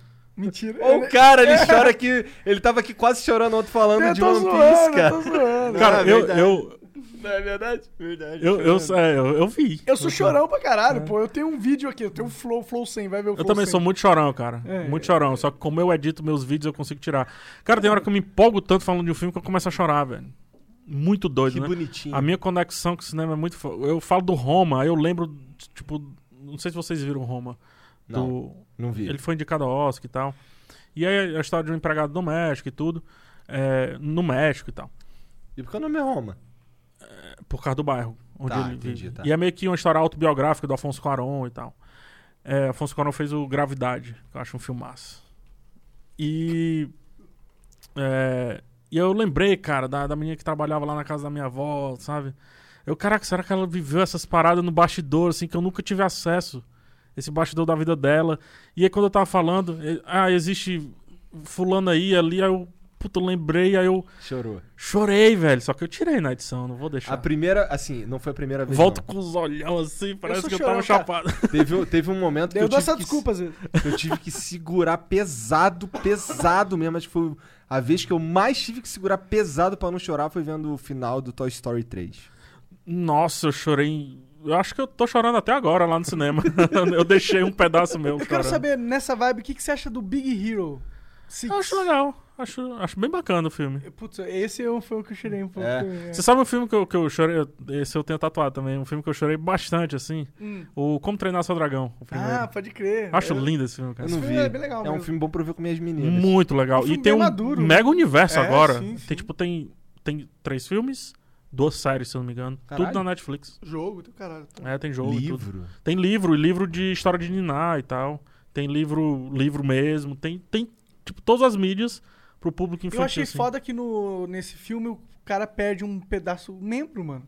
É um personagem É- num é- filme de criança e ele perde um membro. E eu acho isso foda porque ajuda as Mostra a pessoas. vida real, né? E ajuda uma criança que perdeu um membro a lidar com a situação. Ele é o herói, ele perdeu um membro. Pôs isso no filme de criança. Não, e não zoar. É, e É, aí depois ele pega uma prótese foda e tal, não sei É. o quê. E não zoar o coleguinha, que, que enfim. Ele voa, né? É, ele, não é- tem uma perna, ele voa. Não, ele domina o, a fúria da noite. O Banguela. muito legal, muito legal. E tem uma pegada Vink, eu gosto muito de Vink e tal Sim, também. vi que mais. Você assistiu. É... A série? Sim. Demais. Você assistiu. uh, The Eu assisto em Lost- loop. Você assiste em loop? Eu assisto em loop. A série é muito foda, né? Na Aquele verdade, ator lá é vocês que, que substituíram a, a, a companhia que Vikings estava fazendo. Cara, Caralho, Ih, ó, o ô, me sinto meu honrado. Cara, para de falar essa merda, porque aí ninguém vai elogiar mais a gente. Ô, pode elogiar que quando o eu falo chupar é meu saco é bom, meu saco é gostoso. Eu, eu, eu implorei pra vir pra cá, pô. Lá no Twitter. Eu vi que tu falou no Twitter. Ah, na verdade, inclusive, você Tu não só uma implorou, parada, mas né? você tancou umas, uma- tá, mas você tancou umas pessoas enchendo o teu saco, porque vir no Flow é a mesma coisa que comprar racistas. É, as pessoas, amigos chegaram e disseram, não vá. Não faça isso. E aí eu comecei a conversar e tal. É, não, mas mesmo assim eu não compactuo. Só que assim, eu, antes do lance lá do, do rapaz Do Xbox. do Xbox, é, eu já tava vendo desde o começo da quarentena. É, eu meio que tinha dado enjoada do Joe Rogan. A- acontece, né? Você cansa um pouco da voz, formato, dos enjoei um assuntos e tudo. Normal. Eu assisto alguns caras que eu gosto. E aí, quando começou a quarentena, fiquei só, 100% só. Aí, Vikings, né? Vou assistir de novo, vou revisitar minha querida Laguerta. Tudo bom, meu Linda amor? Como é que demais, você né, tá demais? Lagertha ela- é uma- como uma pode ser tão porra, linda né? daquele jeito? Como é que um homem deixa a Laguerta? Não sei, O cara. Hagen é muito burro, mano. Muito Muito burro, burro, muito muito burro. Ele é a única pessoa de moicano que é burra, assim. não sei. Porque assim, a- ela não é só linda, ela é foda. Ela é o poder, É, velho. Ela é a, a maldade, a bondade. É. e- Ele é Nossa. natureza, né, mano? É muito bom, cara. Eu, eu acho que eu acho, tipo assim, se, se- se a mulher é daquela, tipo, eu tendo assistido Vikings, né? E ela viesse assim, PH, tipo, adicionasse no Instagram, eu apagava a minha conta. Eu disse, não, não, não consigo essa mulher. não consigo. Já não dá, não dá. Só, Não. só de pensar me dá. Escudo, ah, não, não. Eita, pô, não, não, não. Eu sou um merda. Ela é muito foda. Ela, Muito, ela muito. pega quem ela quiser, amor. Você, você assistiu Ela aquele. faz o que ela quiser, ela é foda. Ela deu tapa na cara do cara lá que ela ficou depois. É. tá? Muito bom. Você assistiu aquele. O, o Warcraft, o filme do Warcraft? Assisti. O que, que você achou desse filme? De plástico. De plástico. Ponto. Faz sentido. Aí quando Concordo. você coloca ele num mundo que teve seus anéis, que os orcs ali parece que cada um existia mesmo, tem textura, né, que a gente fala. Textura, parece que é real o negócio, é sujo, é escuro e tal. Aí vem o Warcraft que, pô, tem um puto universo. Eu li acho que dois livros, eu não joguei, mas eu li dois livros antes do filme pra eu Que me preparar. Porra.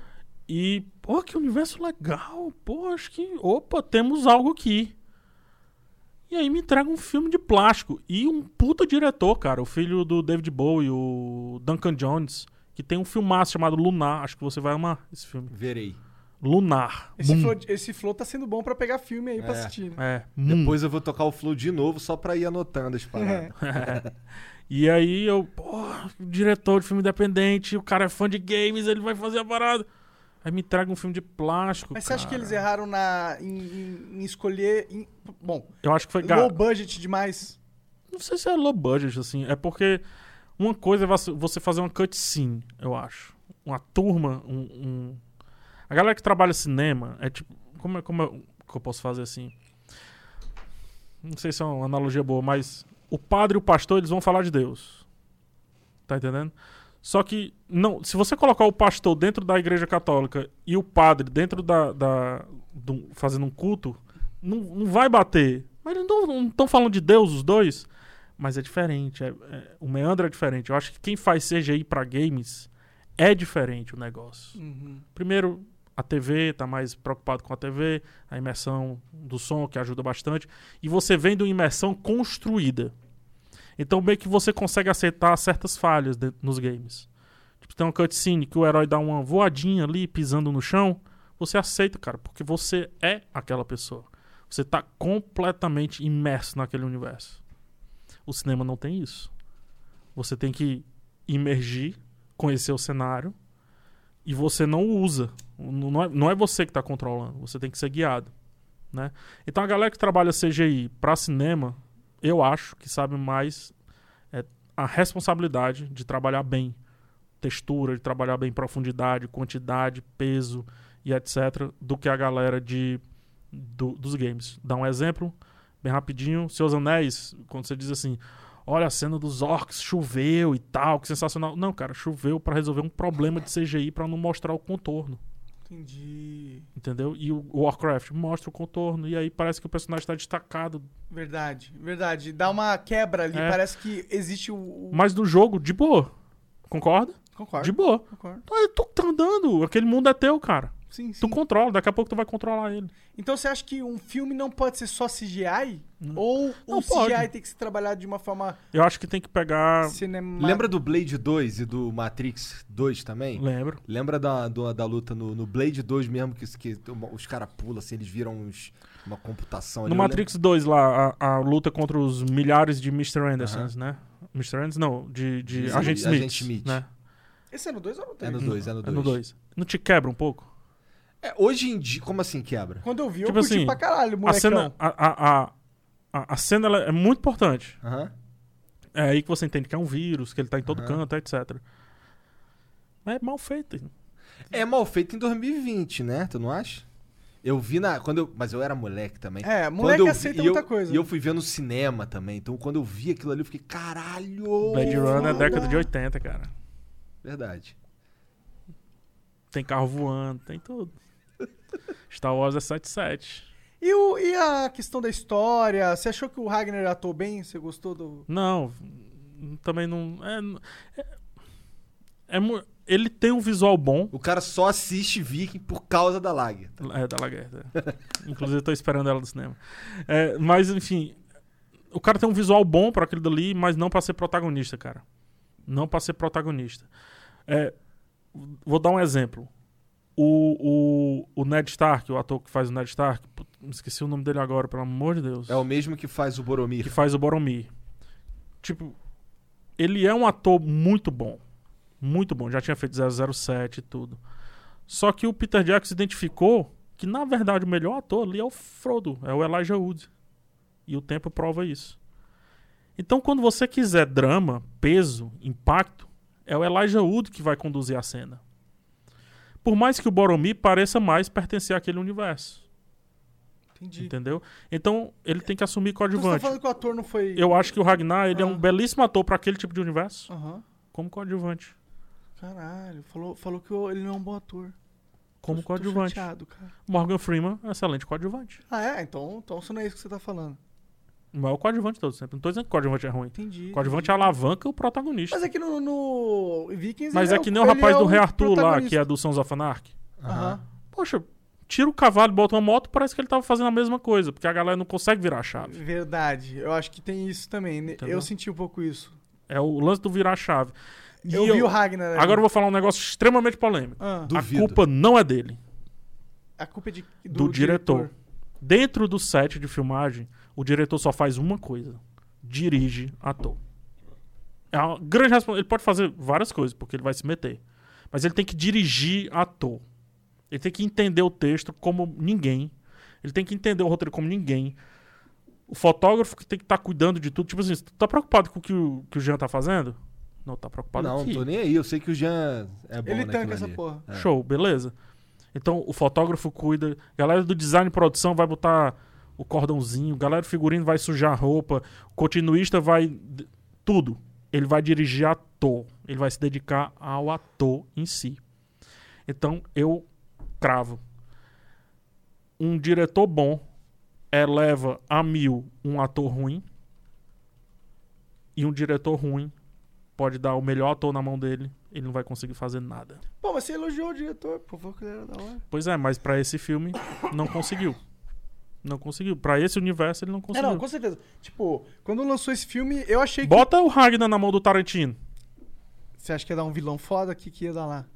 Não sei o que, que ele ia fazer, mas o Christoph Waltz, que é o do Bastardos Inglórios lá do começo, né? Ele só atua com o Tarantino, cara. Me diz outro filme dele. Ele- No 007 é terrível o personagem dele. No Uma Thurman, Kill Bill, Pulp Fiction, diz outro aí, vai, me dá, me dá, me dá. Não tem, cara. Diretor é muito. Aí, cara, agora ele deu o papo reto, né? É. Mas tem os diretores que ele tem seus, seus atores favoritos. Scorsese teve o Léo DiCaprio, por exemplo. Sim. O Tim Burton gosta do Do, do John Depp. Depp. E da, da menina que eu me esqueci o É, nome. verdade, verdade. Tem quase tem vários filmes do, do- que tem os mesmos É, atores. aí porque aí tam- também tem outro papo, né? Tem diretores assim que, tipo, casam a maneira de pensar e, é o dire... e aí ele não precisa mais nem dirigir aquele ator, porque o ator sabe como que ele seria dirigido. Deixa eu falar, um, um cara que era um ator bom e é um diretor fantástico, Clint Eastwood. Cara, Como é o nome daquele filme dele que estourou? Se eu não me engano, foi o vários. É, o que tem o nome de Mo- carro. Menino de Ouro, Gran Torino. Gran Torino. Olha o Menino de Ouro, cara. Depois a, a menina, que eu me esqueci o nome dela agora também, ela praticamente não teve mais, mais nenhum destaque. É, é aquele filme ali. O diretor entendeu o texto, entendeu o contexto, entendeu tudo, entendeu como conversa. Tipo, eu- se eu for pedir pro Monark, se eu for dirigir o Monark numa foto, vai pro Instagram. Eu não vou falar a mesma coisa pra você. É diferente. Entendeu? Eu sei que você tá preocupado ali com a sua calvície. Eu sei que eu tenho que. Eu sei que. Tô Eu, mesmo, eu vou botar cabelo. eu sei que se eu te pedir pra eu bater uma foto de cima pra baixo, tu não vai gostar. Tu vai gostar, porque tu tá preocupado com, a- com as tetas aí. E a foto de cima pra baixo vai te afinar um pouco. Então, tipo, tá entendendo tudo, tá, o, o diretor. Aí beleza. E aí agora ele vai, vai extrair o máximo do, Aí do você elenco. tem que casar várias habilidades, que é o entender cinema e entender humano, né? Entendeu, mano? E aí também tem um papel muito legal no cinema que passa batidaço, ninguém discute, que é o preparador de elenco. Muito importante esse papel. Que é o cara que fica com o, o ator quando o diretor não tá. Tipo, fica passando texto, fica ensinando a dançar, fica ensinando a cantar, ensina a Esse ser cara ganha cowboy. muito lá no, em Hollywood? Tem uma, uma mega indústria. Tem uma mega indústria. Eu não vou saber os nomes, porque realmente eu também negligencio estudar essa área, até Aham. porque é um negócio, tipo, bastidor do bastidor. Mas o cara tá entendendo? ganha muita grana, é valorizado essa profissão lá? Não, ele ganha na quantidade. Ele, tipo, trabalha em três, quatro filmes ao mesmo Hum. tempo, um negócio desse. Porque ele não trabalha por filme em si. Tem atores que tem o seu preparador já ali. Entendi. Tipo, o cara faz toda a pesquisa e tal. Ó, esse cowboy é um cowboy assim e tal. Então vai ser mais ou menos isso que a gente vai compor. Então ele meio que compõe junto ali o personagem. Né? E, e os dublês também são preparadores. Cara, eu, eu assim. pago um pau pra dublê, cara. Tanto cara- que, você sabe, Ah, hoje, o que tá mudando meio que o cinema de ação, os dublês passando a dirigir. Ah, caralho. O, a dupla, Chad Stahelski e o outro que eu me esqueci, dirige o John Wick. Eles eram dublês. E recentemente, um dos grandes filmes do ano até agora, Resgate, da Netflix, é Owen Hargreaves. Ele é o diretor de dublê de todos os filmes da Marvel. E ele é o dublê específico, dublê mesmo, do Chris Evans, que é o Caralho, Capitão América. maneiro, então ele cara. é o Capitão América. Caralho. Ele que luta com o Jorge St. Pierre, tá ligado? De verdade, né? De verdade. Que foda, mano. Foda. Eu, eu, eu, eu acho legal esse reviro- a reviravolta dos dublê. Porque eu sempre achei que era. Pô, esses caras- eu sempre. Moleque vendo Jack Chan, tá ligado? Eu, Jack Chan era isso também. Vem daí. eu- ele era um dublê. Bruce era? Lee, idem. Entendi. É o cara que sabia da coreografia. O cara que sabe a coreografia. O cara, o Jack Chan, o pessoal ignora muito o Jack Chan. Eu não ignoro. Pra mim sempre foi Ele um já dos meus deveria tá maiores em- ídolos, assim. Devia ter uma estátua aqui dele já. Porra, vamos comprar uma estatuazinha do Jack Chan. Porque, Vamos. cara, aquilo que eu falei do Hitchcock, pra cinema de ação, dá pra colocar pro Jack Chan. Ele inventa coisa. Cara, tem um negócio que ele faz uma bobagem. Uma bobagem, uma bobagem. Nos filmes que ele tem poder, certo? Não nos filmes hollywoodianos, assim. Uma bobagem. Tipo, você vai dar um soco no personagem. Antes do soco atingir, qual o grande problema quando a gente tá fazendo luta? É o soco pegar. A gente não vê o soco pegando Sim. né? Aí bota a câmera na nuca e tal. Ele filma de lado. Ele não filma nuca. Então ele vai dar o soco. Então quando o soco vai chegando bem perto, pra não matar outra pessoa, ele corta. E ele dá um plano detalhe, bem grande assim, fechado, total, mostrando o soco. Esse soco pode ter sido você que fez a cena. Uhum. Pode ter sido um cara vestido de outras. tudo. Só que você viu o soco e viu no detalhe, que é melhor ainda. E quando ele corta, ele mostra só a mão voltando. Entendi. Tá ligado? entendi. Isso dá um puta de um realismo. Tipo, você. É tipo, se lembra aquele lance do Didi, quando ele ia bater a cadeira? É pá, pá, pá, pá, aquele negócio três vezes. É mais ou menos, mais ou menos a mesma técnica. Pode crer. Isso é só uma das inúmeras técnicas que o Jack Chan faz. E ele é palhaço pra caralho. é Muito Palhaço. Não, foda- fora que ele, tipo, como ator e como ah, artista marcial, ele é incrível também. Tem um, um making off dele, eu adoro assistir making off, né? Um negócio É. que você aprende muito, assim. Acho que é do Terno. Terno de 2 De bilhões, um sei bilhão lá, de Um dólares. bilhão. Não, é um filme bom e tudo. Um milhão, né? Mas ele tá fazendo. Ele tá fazendo uma cena com um cara, uma cena de luta. E o cara, tipo, ele não é bem. Ele não é bom lutador. E ele, você faz assim, você não anda, você não vai pra trás. Quando eu bater em você, você fica, porque é aqui que eu vou fazer a gag. A piadinha, tipo, pegar no nariz, alguma coisinha. Toda vida que ele vai, o cara anda pra trás. Por quê? Porque na luta, você anda pra trás, você vai defendendo e vai andando pra trás aqui. Normal. Aí para e tudo. Ele faz cinco vezes. Aí depois ele diz: Chega. Não vai ter essa cena. Não tem a cena. Não consegue. Ele não, esse cara não deixa eu dar o meu melhor. Não, não vai rolar. Caralho, da hora. E não tem a cena. E esse cara aí nunca mais trabalhou com ninguém. Ah, é, era tipo um- esses personagens que o John Wick mata, sabe? Esses dublês. Ele, não, não, não, ele- não, não dá. Traga-me um chinês. é uma pegada assim, né? Porque o chinês é hardcore, né? É, Imagino. tipo, A história do Jack Chan é incrível, né? Fantástico. Todos esses caras, né? O Jet Li, o Jack Chan, o. Ah, cara, que eu gosto muito, ele tá. Ele é até o Chihutz lá do, do Rogue One, o cego. Ah, tá. Sei quem é. Hum. aham. Esqueci o nome dele, cara. Sensacional também. O Tony que faz o Wong Back. Caralho, o cara trouxe. Aí, aí agora tu me conquistou, cara. Eu gosto muito de cinema de, de, de luta, cara. Nossa, esse, também, esse eu filme, eu falo Ong Bak.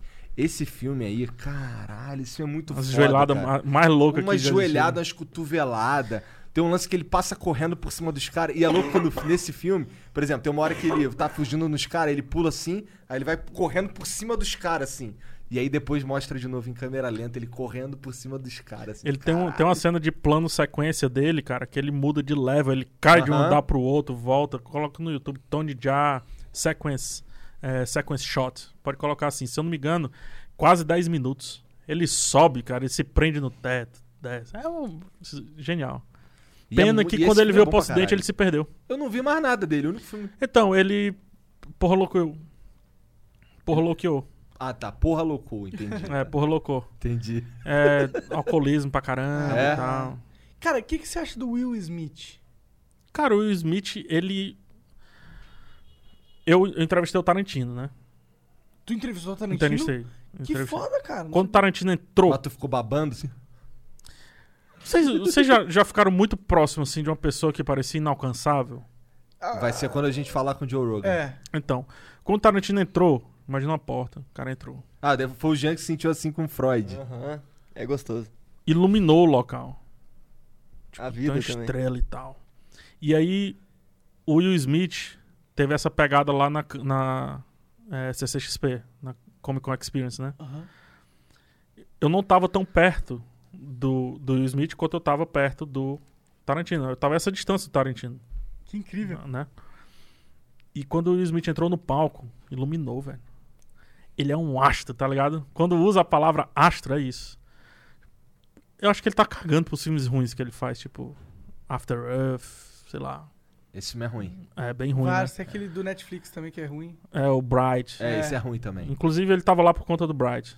É, É ruim esse filme, cara? eu acho bem ruim, cara. Ufa. Eu acho bem É ruim. ruim, é ruim esse filme. Eu acho bem ruim mesmo. Netflix não tem acertado em fantasia, não.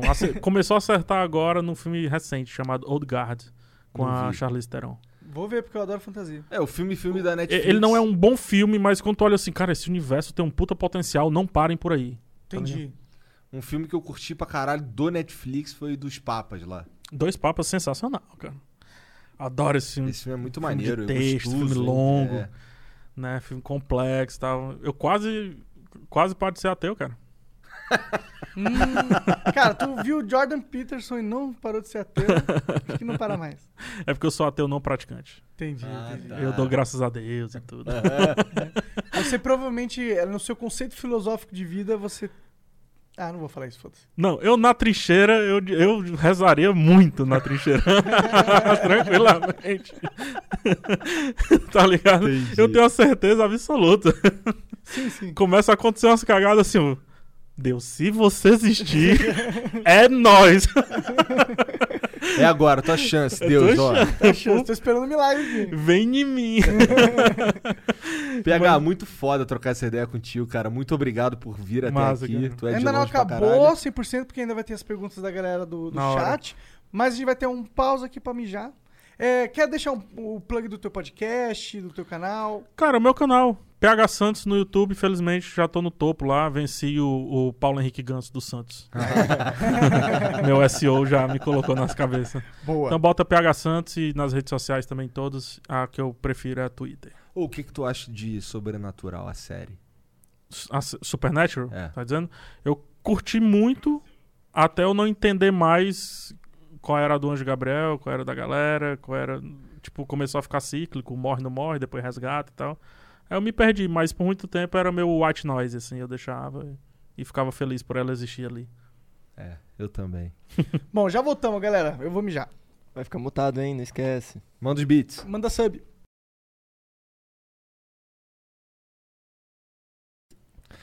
Tamo de volta aí, família. Vamos ler aqui agora os, Fala os família. beats com PH.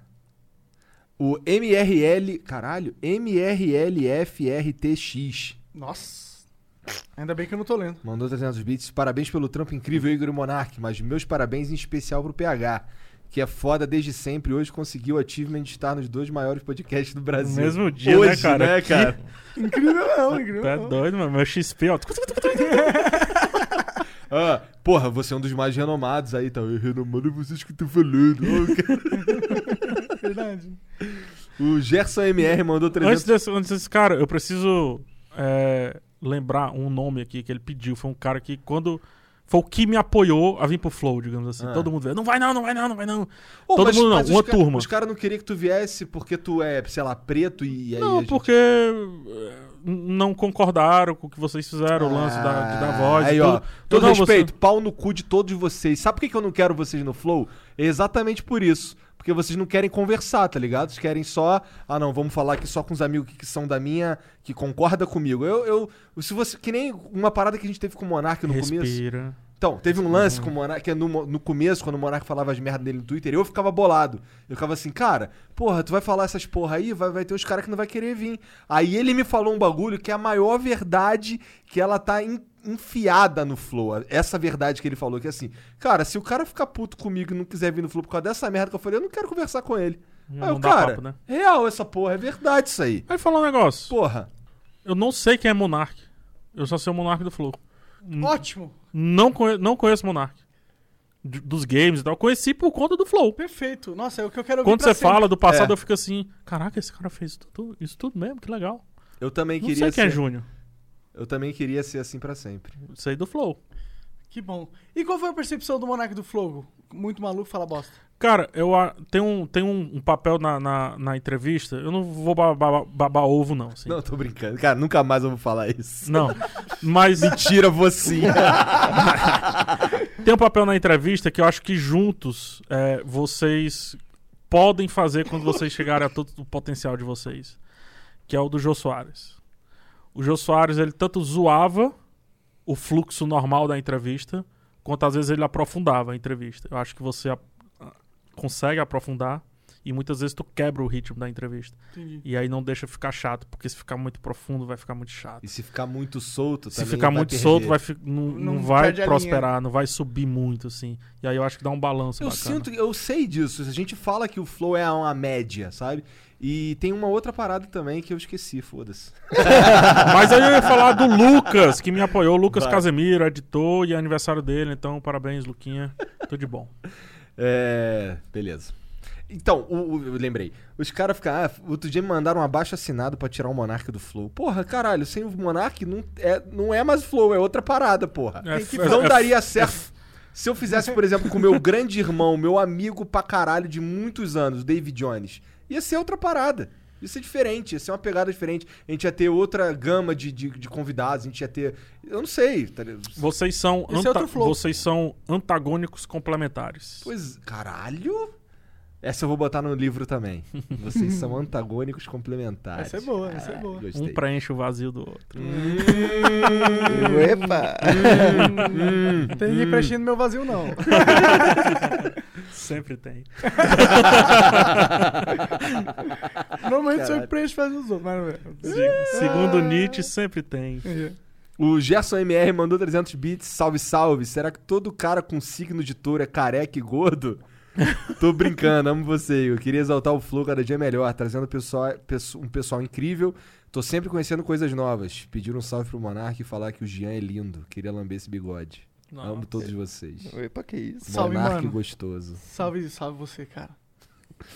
O Ricardo RGN mandou 300 bits. Gostaria de mandar o Igor e a merda por estragar minha transa. Tava praticando a arte do namoro pelado com minha namorada e quando dei aquela estocada mais forte, ela gritou: Caralho!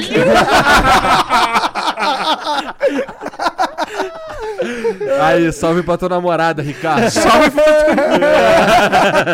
Pô, mas nada mais expressivo e justo, né? Caralho! E foi como se o Igor 3K tivesse se materializado na minha frente. Foi difícil segurar o riso. Eu falei que sempre estão te preenchendo o vazio, cara. Mesmo que eu esteja personificado em outra pessoa. Caralho. Ah, tudo de bom pra vocês, meus queridos. KKK. Acompanho bastante o Rafael. Conheci ele pela collab com a Mikan.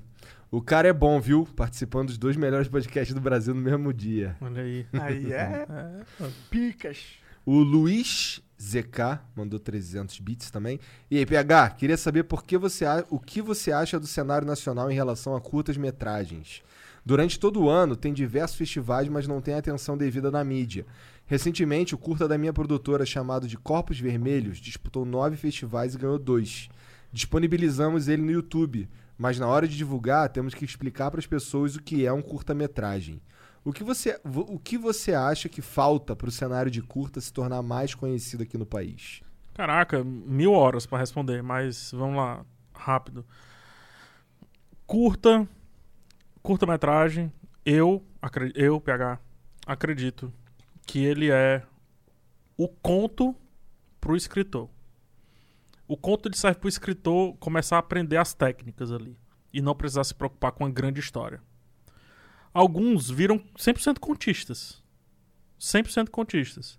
Só que eles vão ser mais lembrados pelo nome deles, como Edgar Allan Poe, por exemplo, do que pelas obras em si, porque não vai ter o mesmo apelo. Eu acho que curta-metragem, média-metragem, é um estágio para longa-metragem, ou uma- um bom aprendizado para fazer série de TV. Eu acho que ele nunca vai ter o apelo comercial que um filme vai ter. E festival já diz, é festival, só tá ali no festival porque não tá no mercado. Porque se estivesse no mercado, não estaria no festival. Não teriam feito um festival daquilo. O festival serve para mostrar o para além.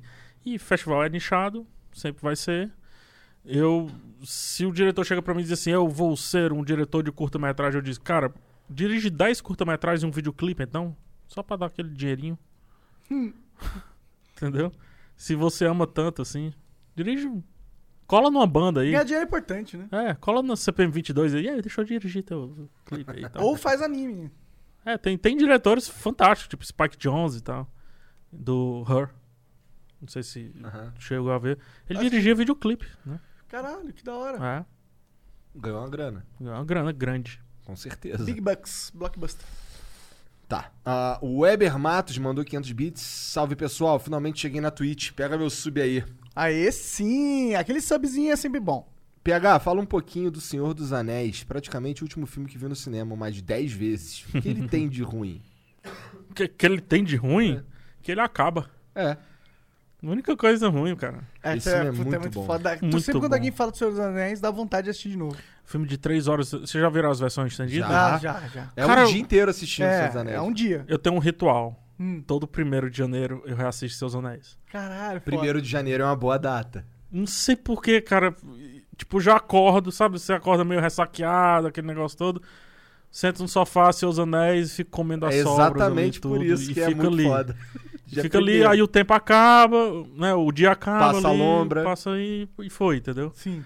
e aí o ano começa. Pra mim o ano começa depois de assistir Seus Anéis. Sim, Senhor dos Anéis entra naqueles, nos meus top filmes, junto com Matrix. E agora eu não lembro os outros, mas tem vários aí. Cara, é Ou tá permitido gostar de Matrix, essas paradas. total oficial, pô. Matrix o primeiro, inclusive, ele...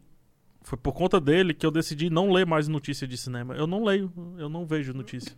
Eu, se possível, nem vejo o trailer. Pra não contaminar. Cara, eu tava estragando muitos filmes. Eu tava tendo uma experiência muito destruída. Porque eu ficava tentando pensar o filme antes do filme.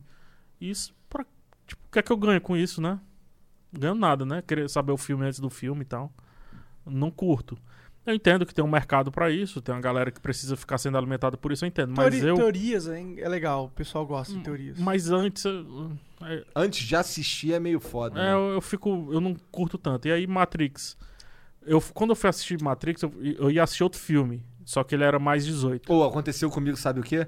Eu fui pra ver, pra ver Titanic e acabei vendo um filme do Didi. que era a noviça não sei o quê, o noviço não sei o quê, era um bagulho de noviço. tá ligado? É, aí quando eu fui assistir é, outro filme, o cara, ô, é mais 18, não dá. Eu, Tu lembra eita. qual que era? Era o filme da Meg Ryan, que ela fica, que ela fica nua, a Meg Ryan lá do Mensagem pra Você e tudo. Tá, eu não sei que filme você tá falando, mas tudo bem. É, eu não, não lembro também o filme, mas o cara diz, ó, dizendo- tá todo mundo saindo desse filme aqui dizendo que é bom demais e tal, esse tal de Matrix. aí eu fui. Roupa do colégio e tal. É de 97 esse filme, 99. né? 99. Caralho, esse filme é foda. Mesmo demais. ano aí de. 99 eu acho que é o maior ano, assim, dos filmes. Sabe por que eu acho que esse filme. Clube da Luta, Ah, Matrix. Tem, tem uma porrada, assim, tem uns 20 filmes, assim. Sabe por que eu acho que o Matrix é muito foda pra mim? Porque até hoje o conceito é, dele é. É o que tá acontecendo de muitas formas e pra mim é muito atual, assim, sabe? Pra, pra mim ele, ele revolucionou, ele trouxe pra, pra, pro, pro geralzão, né, pra todo mundo, conceitos que. Sei lá, ele avançou, eu acho, que a humanidade, de certa forma, nesse sentido. Só é foda ver Matrix de novo, porque tem aquela cena que o Neo recebe. 99 é foda. Tem um Clube da filme foda. Luta, Star Wars, Gigante de Ferro, Matrix, Espera de um Milagre. É, Espera de um milagre é muito foda. Muito bom. Toy Story 2, Sexto Sentido, A Múmia, 10 Coisas que eu dei em você, 007, Caralho, 10 coisas que eu dei em você de 99. 99, bicho, tamo mal, hein? South Park, Céu de Outubro. Cara, só filmaço. O Homem Bicentenário. Que, que ano, Esse é né? maneiro, é. Caralho. Austin Powers, Talentoso Ripley, Esse... Beleza Americana. Só Sério que filmar. de talentoso Tudo Ripley de 99? Caralho. Nossa. Nossa. É. O que, que será que tinha nesse ano? Cara, acho que a galera disse assim: o, o, mundo vai acabar em 2000. É verdade. Vamos é, fazer todos os grandes roteiros logo, tá ligado? É cara. Total. É maneiro, mas agora eu não lembro o que eu tava falando. Ah, do Matrix? É. Ah, que é a cena que o Neo recebe a ligação lá pra ele, que ele vai se esgueirando pelo, pelo escritório. Aí o celular, que era pra ser mó celular modernaço, é uma porra de um. Do- Hoje em dia. Motorolazão, tijolão, né? É. Bom, é. Quem mais? Saúde. Obrigado. Tá, Weber Matos, tá bom. O Pedrosa99 mandou 300 bits. PH, de longe você é o melhor canal do YouTube sobre cinema. Caraca. Sua crítica e a live sobre The Vast Night é The Vest of. Night, melhor filme do ano. Parabéns pelo Até ótimo agora. trabalho. Não sei que filme é esse. Filme pequeno, vocês vão amar esse filme porque vocês curtem podcast. É um filme que ele traz aí o amor pelo rádio. É, tem muito que eu falei aqui do Orson Welles, Guerra dos Mundos e tal, esse lance da rádio novela. É o seguinte, é uma cidade pequena, bem pequenininha, lá nos Estados Unidos, década de 50. E aí todo mundo vai pra um jogo lá de, de basquete, todo mundo da cidade vai pra esse jogo de basquete. E um radialista e a telefonista vão cada um pros seus jobs. O cara vai fazer o, o rádiozinho dele e tal. E aí ela intercepta um, uma- um chiado estranho, meio bizarro. E ele transmite na rádio. Aí ela, ah, vou passar o chiado e tal, transmite na rádio. E daí um cara liga e começa a contar uma história muito bizarra, não vou dizer o que que é. Que é que esse chiado lembra ele e tal. E tem uma pegada de ficção científica Caralho, pesadíssima. o filme tem uma hora e vinte e poucos. E agora é que eu vou explodir tudo. Pra mim, até agora, é o melhor filme do ano. O Andrew. Andrew Patterson? Andrew Patterson. Andrew Patterson? É, Andrew Patterson. É, ele é o diretor do filme. E aí tem um nome chamado James Montagne, que é o escritor. E aí tem outro nome lá, que é o fotógrafo. E aí tem outro nome, que é o soundtrack. Tudo fake. Ele fez tudo. E ele criou uma porrada de pseudônimo pra dizer que o Tipo, pra vender mais o filme, tá ligado? Caralho, foda demais. Tipo, produtor executivo. Andrew Patterson, James Montagne, não sei o que. É tudo ele. Mas esses caras existem ou são nomes que ele inventou? Nomes que ele inventou. Entendi. E é o primeiro filme dele. Caralho! Tá na Prime Video. Filmaço. Verei, Caralho, verei. incrível, com incrível. certeza. Curti. Ô, o Rafa Mo... It's Rafa Moreno mandou 3 mil bits. Mandou aqui, ó. Caralho, 3 mil 3 bits. mil Acho bits. que ele errou na hora de colocar o 300, ele botou o zero a mais sem querer. É nada, que ele é o brabo mesmo. Dá pra dar estorno, cara? O Monark, vai, cadê aqui? Monark, não saquei a grana do auxílio, não. E passa essa bola pra nós. Pagando o resto da propaganda que fiz ontem aqui no Flow. Chama no Hype Train. Ah, aí sim, cara. Vem aqui. É tem assim que se vários. faz, porra. É assim que se faz. Boa, valeu, valeu, mano. Ah, o João Ortega mandou 300 bits. Fala pessoal, eu comecei um canal explicando sobre cidadania pra explicar umas coisas básicas sobre governo e atitude pra galera. Tá, e aí ele faz aqui uma, uma propaganda, mas a gente tinha combinado o quê? O que, que a gente tinha combinado? 2 mil bits. Dois Dois mil mil bits. É isso. O Pixel Verso mandou 300 bits. É Ah, o Lucas que eu falei. É? É. Salve Lucas. PH, simplesmente o melhor canal de cinema do Brasil. A crítica dele de Vast of Night é sensacional, confiram. Te amo, PH. Também um te dos amo, melhores flows que já vi. Melhor editor que tem aí na- nas interwebs depois do Gaveta. Porque Aí. O Gaveta é. Topster. Já, tá- ele já tá janela indiscreta, né? Entendi. O Atreuson mandou 300 bits, um dos melhores flows Rapidinho, o Lucas é o editor do, do Edu, BRKS Edu. Ah, é? Ah, Foi eu que Ah, lancei. porra, o eu sei quem é esse moleque Fico aqui, muito sim, feliz pô. que eu que lancei, cara. Maneiro, maneiro, maneiro, maneiro. Salve de novo, Lucas. O Atreuson mandou... Tre... E caralho, ó, silêncio no set aí. Calma que o Serginho tá querendo destruir o flow. Hum. O cara vem lá de Fortaleza pra isso, cara. Caralho, É, não tá é, cara? Tem que passar por esse tipo de experiência aqui, né?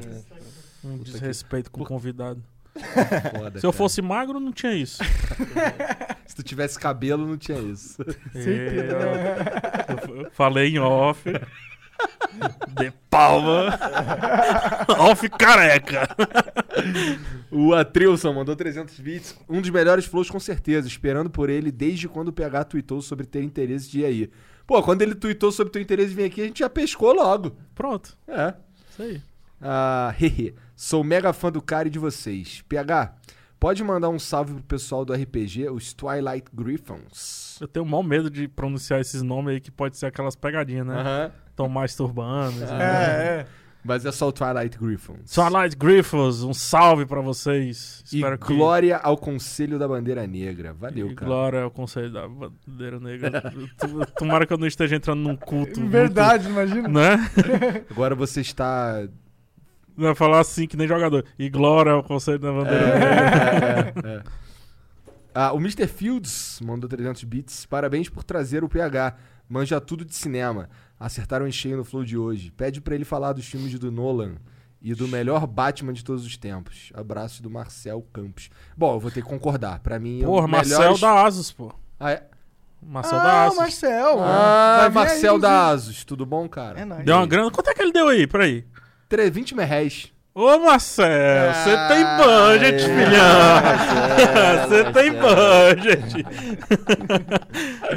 Porra, eu concordo com ele, cara. O melhor, para mim, o melhor filme de super-herói é o segundo do Batman. The Dark Knight, imbatível, Ah, irmão. inclusive tem- Imbatível. É uma conversa minha com o Marcel é, no canal dele. Vai lá ver. Uma Tem uma conversa minha também com ele. É, de, de duas horas. A minha foi agora, três. Agora, agora eu me senti Hum. excluído. eu só eu que não tenho conversa com o Marcel. É, mas Ainda. você tem 20 reais dele aí. É aí, ó, tá? Na verdade, 10, porque 10 é meu. Ah, tá. é, mas contando o número de gente que tem aqui, eu acho que fica uns dois, então. é verdade. E pau no cu deles, o e do Monarca acabou. Acabou, é. Ixi. Sim, Acabou, aquele pô. combinado que a gente tinha. Acabou, acabou os. Né? Já acabou, é. Acabou. Acabou. Então, mas aí que tu tem alguma coisa pra falar sobre o Nolan, cara? Tenho, Fazendo- eu, eu sem, sem sombra de dúvida, os dois melhores diretores da atualidade, eu coloco aí o Nolan e. Christopher Nolan, né, no caso. E o. Fugiu o nome? Denis Villeneuve. Denis Villeneuve fez A Chegada, Sicário. Esse cara é bom? Putz! Eu lembro de ter visto, quando ele tava pra sair, eu tava lá em Los Angeles, aí tava tendo anúncio de Sicário pra todos os lados. Nossa, que filmaço, bicho. Sicário é de uma. De uma. Eu nem falei disso, eu adoro falar sobre isso. Um movimento que tá chamando de neo-western. São os filmes com a pegada western, só que hoje. Tá ligado? Então eles pegam o que de melhor tem lá no oeste, tipo silêncio, pré, pré o bang bang, o próprio bang bang, o lance do, do bandido, fujão, o lance dos bancos, o xerife contra não sei quem e tal pega toda essa essência e coloca no filme atual. A qualquer custo, é um filme assim também. Filmaço. Hell or High Water, em, em- em inglês. esse a qualquer custo, ele é com o Jeff Bridges e tal. Bicho, tem uma cena, a cena de tiroteio do final, todo mundo armado lá, tipo Rio Billy americano, tá ligado? Aí você diz assim, caralho, o faroeste não acabou, velho, tá aí, vivaço. Maneiro. Tá, é No Couch for, for, for Old Men, como é que é? O, o dos irmãos Coen. Onde os fracos não têm vez. Esse filme é muito foda. É neo-western. Esse filme é muito foda. Tem cavalo, tem a pegada do vilão, do, do procurado, não sei o que, tem tudo. Posso citar outro, Terra Selvagem, por aí vai. Beleza. Ah, Chegou mais beats aí. é, chegou. o Júnior. Júnior Elias. Tô com... Júnior Elias, provavelmente. Cuidado. Cuidado Mandou- que você vai bater punheta pra alguém. Não, é Júnior Elias. Mandou 300 bits, salve, salve família. Não poderia deixar passar esse excelente crítico sem pedir a avaliação de vocês. Na minha primeira direção, um clipe. Uma mágica realizada com, com uma T5i, com mais uma 50mm e um i3 e 4GB de RAM. Beleza, Júnior Elias. Obrigado aí pela moral. Onde tem o. É, é, pois é, mas aí... Só não mandou nada. É, só não não mandou mandou o clipe. Deve estar muito bom. Ó, aí agora o Marcel mandou lá, ó. É, opa! Mandou mil bits agora. Ah! Chamando o Igor para o, para o MC um por um. Olha aí, pô. Tá aí. Agora Fechou. sim. Fechou. Agora sim. Aí, Agora sim. aí tu representando nós, viu, negão? Tá, demorou. Eu vou falar lá, ó. Eu quero ser fo fodo. Tem que, tem que passar da, da, da nossa duração. Não, eu vou passar com certeza, assim. ficar 10 horas lá Pelo falando. menos, aí, Marcelo. Caraca, Fica valeu, MC da, do Muito papo. Wesley. Safadão. MC é muito foda. Salve, salve MC você é foda. Tem que Sou chamar teu fã. também, cara. É, cha- te chamar, a gente chama, né? Chama pelo Load, chama o Load, Load Comics. Chama o Load. Brother meu, conhece o MC da Rashid e tal. Tá, Chama o Load, entendi. aí já faz as Então, bases. É que a gente, a gente faz isso mesmo, na real. Load, vem. Isso é um- o Load não brigou contigo, não, cara, de tu vir aqui? Não, Não? Não. Então, salve, salve, Load. Load Cara, é- por curiosidade mesmo, não podemos falar isso offline, na real. Deixa quieto, depois Tá eu bom. falo. Tá. Caralho, o cara cuzão massa, todo mundo vai dormir sonhar com isso Tá, agora. eu vou, qual eram os argumentos pra você não vir? Tipo, de verdade, assim? Porque eles Ah, deram palco pra quem não merecia palco. e- mas qual que é o, o fundamento desse argumento? Tipo, o porquê isso é prejudicial? Não existia. Entendi. É prejudicial. Ah, porque é prejudicial. É. É, porque é como se você estivesse dando palco para Hitler. Você, sim, cara. Não, mas, eu conversaria com Hitler. É, É evidente, eu conversaria com o diabo, cara. É. sim, exatamente. Pô, imagina entender a mente do diabo. Tem um livro, inclusive, né, que o Primo Aham, Rico tava sim, falando, sim, sim. super legal, assim, apesar de ser alegórico. É, eu, eu, eu li o Mein Kampf, que é um livro que o Hitler escreveu. Na história a gente lê. Então, como comunicador, eu acho que vocês fizeram certo. A, a Globo seria muito. Globo, qualquer jornal, enfim. Qualquer jornal. Eu trabalho em jornal já há 13 anos. Trabalhava no outro jornal, lá da, de Fortaleza, e hoje trabalho no Jornal O Povo. E. É isso, cara. O contraditório é isso. Você tem que escutar os dois lados. Os vários lados. Ah, mas não foi equilibrado e tudo. Sim, mas fechou já o flow? Acabou? Não tem mais? Acabou ali? Pois é, pois é. Tem tanto tempo pra fazer tanta coisa que vocês não fizeram. E eu acredito que assim, vocês pegaram essa polêmica. Vocês não são burros. Você não tá aqui. Se você tivesse até agora. Se fosse burro, você não tava aqui até agora. Você tava lá no Ok. Minecraft rodando uma, uma, uma rodinha que você não queria rodar. Sim, E sim. tomando porrada de ansiolítico. E, e- e chorando no canto da sala e a porra toda. Sim, sim. Né? Você também não é burro. De jeito nenhum. Caralho, Se vocês- Agora, o cara agora, agora eu me senti, ele olhou no fundo da minha alma. Se vocês viram isso, Hum. ah, pegou, você pode reagir dizendo assim, vai tomar no cu, vai isso, vai aquilo, vai aquilo outro, beleza. Eu tenho certeza que vocês pensaram e discutiram dentro de vocês. Com certeza. E isso já mudou alguma coisa. Da próxima vez que eu ver isso, vocês vão fazer um confronto, quem sabe. Vocês vão equilibrar os lados, quem sabe. Vocês vão fazer um, um lado, quem sabe. Caralho. Vocês já cresceram, velho. É, é, o Flow tem sido uma experiência muito louca pra gente e, e é sempre um aprendizado muito. Pô, a gente é posto em situações que a gente não, não- nunca lidou, tá ligado? Sim. Então é difícil mesmo às vezes a gente reagir e tal. Ó, por exemplo, um, um, um brother, eu não Pô, vou dizer mas quem, e sinceramente- eu amo, eu amo você. Eu amo você. O Eu brother. não vou dizer, é, eu amo, eu amo muito, na verdade. Mas, assim, pra, pra tentar entender um pouco de vocês. Tem uma vez que você falou. Eu, eu, eu nem sei especificamente o que. Você falou. Pô, o cara é ateu, então pra que viver e tal, não sei o quê, uma, uma parada Aham. dessa. E eu trouxe esse assunto aqui. Eu trouxe essa pegada aqui. Entendeu? Pra ver o que, é que ia acontecer. Tá provado que não aconteceu nada demais. Que vocês estão interessados no que eu tenho de entregar a melhor, que é falar sobre cinema e não falar sobre a igreja. O Iago, lá de Fortaleza também, vocês não iam falar tanto sobre cinema com ele. Vocês iam falar sobre igreja, sobre religião e tudo mais. Então vocês, tão, vocês tiraram o meu melhor aqui. Caralho, Caralho. agora sim. Aí, eu tiro o melhor das pessoas, mano. Aí, quando tu vier aqui, Isso aí, isso aí dá, dá pra inter- interpretar errado, né? Você eu vai tiro tirar o dos melhor de você. Mas eu joguei vários assuntos aqui. Vários assuntos e vocês não quiseram pegar. É, a gente não, a gente não tava. Tem coisa que eu tô afim de trocar ideia. Você é um cara pra eu trocar ideia de umas paradas que a gente gosta, entendeu? Eu não tô afim de. Agora vocês não iam conversar com, com o Xbox lá de cinema, né? Não ia, né? Não ia falar nem de games. Não, né? vocês falaram sobre a estupidez humana. É. Então, ia hoje é uma outra parada, que assim, a galera, a galera vem às vezes dar uma, criticar para, é, o, que a gente, o que aconteceu aqui. E eu, sinceramente, se fosse fazer de Cuidado novo. aí, rapaz. Se fosse fazer de novo, eu, eu agiria e guiaria exatamente da mesma forma ali com eles. Tá ligado? Sabe por quê? Porque é, é ass- eu, eu reagi igual eu reagiria. É, é assim, eu sou esse cara, tá ligado? Eu, eu falo os bagulho, pô, cara, não, não- se você, eu não quero ser teu amigo, tá ligado? Olha as merda que tu fala. Eu falaria isso É. de novo, e por aí vai, São sabe? quase três horas, ou sei lá, eu assisti ao vivo. São mais de programa. quatro horas esse. Mais de quatro horas, né? Assisti ao vivo, tava assim já, assistindo com o olho. Eu entendo o cara que tá puto com o cara porque ele falou. não, eu- ah, eu fiquei deu, puto cara. várias vezes.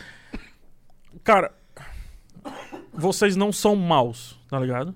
Vocês não são maus. E algumas pessoas tentaram pintar isso. Tipo, Monark e tal, olha o que ele já falou e tal. Você não é mal. Tipo, não sou- Eu só sou um pouco socialmente Esquisito. denso. É, denso. Mas eu senti maldade naquele programa. Não foi de vocês. Senti maldade. Um sarcasmo, uma piada retida no canto, tudo isso aí o, o, o Metaforando ele faria melhor do que eu. Tem umas paradas que. Ih, tá segurando ali um- uns negócios estranhos e tal. Eu senti isso. E eu queria ter sentido isso. Primeira coisa, quando começou esse lance do Xbox Mil Grau, aí aconteceu essa parada do. do, do filho do Azagal. Eu amo o Dave. A gente é amigo há muito tempo, que a gente tá lá desde o começo aí do, do- Amigo não, colega, desde o começo aí do podcast, né? O Alexandre e tudo. E aí o David disse assim, ó, se, se esse maluco que falou não foi, foi outro cara lá da live, né? Se esse maluco quiser vir bater aqui no Alan, vai ter que passar por mim primeiro. E aí eu tuitei também, não. Primeiro vai ter que passar por mim também. E depois eu fiquei assim, eu perguntei pra um brother meu, cara, o, ele já se pronunciou? O, o, o cara do Xbox lá? Eu quero saber o, o que, que é, o que foi isso aí. Eu tenho que ouvir esse cara. Vocês fizeram ouvi-lo. E quando eu vi, eu disse assim, eu acho ele do mal. Entendi. vocês me entregaram essa percepção. Que talvez um texto não entregasse, que talvez uma nota muito bem redigida não entregasse, que talvez o advogado dele não entregasse, e vários outros. E eu vi comportamento, eu vi o, o rapaz que veio aqui, coitado, precisa estudar bastante sobre vida, e ele, eu sinto, senti maldade, cara. E eu vi isso em vídeo. Então me foi proporcionado isso. Então eu hoje tenho minhas conclusões sobre o tema. Entendido. Bem direitinho essas, essas conclusões. Muito obrigado, PH, mais uma vez por estar aqui. Nada, Você pô. foi foda. Você só, não- só tinha que morar em São Paulo. Que aí a gente- você podia vir aqui direto. Vai Não, acontecer não dá, quant- não, quantas vezes a gente. eh, você quiser e for necessário, eu acho. Acho que isso não vai ser impedimento. Caralho, Não. calma, Monark. Calma. Tô calmo, eu tô só falando. Eu venho, gente, eu venho, eu venho. Véi! Mas vão também, cara. Vocês têm que ir lá, pô. Pô, adoraria, Com pô. todo respeito a São Paulo, pô. Fortaleza, Não, Jericoacoara, não, cara, Caraizinho de Amontada. Isso é que é vida, cara. Pau no cu de São Paulo. Tu quer fumar cara. esses negócios aí que tu fuma? Lá tem Fuma melhor... no, no, no luar ali da, de Jericoacoara, bicho. Tu Porra, A gente pode só estar tá em estragado e tu vai dizer, caraca, que coisa maravilhosa, velho. Mas a muito, gente só tá muito. em São Paulo porque tá todo mundo aqui, cara. Pô, e se todo mundo for pra lá, pô. então Seria incrível. Eu me mudava pra lá agora. Lá tem o Porra. Ciro Gomes, o Cid Gomes fazendo as loucuras legais deles. É, um dia a gente vai fazer um, um tour pelo Brasil. Tem o Tiro Lipa, cara. A gente tem Tiro Tiro, Lipa é louco, a gente tem o Wesley Safadão. Verdade. A gente tem muitas coisas, cara. Sim, não, eu, eu só tô em São Paulo por um motivo só, que é o Flow. Se eu pudesse morar em algum outro lugar, eu moraria, provavelmente. É muito bom, cara. Eu amo Fortaleza. Então é isso. Um beijo, obrigado a todo mundo aí. Até a próxima. Tchau. Cheiro. Valeu.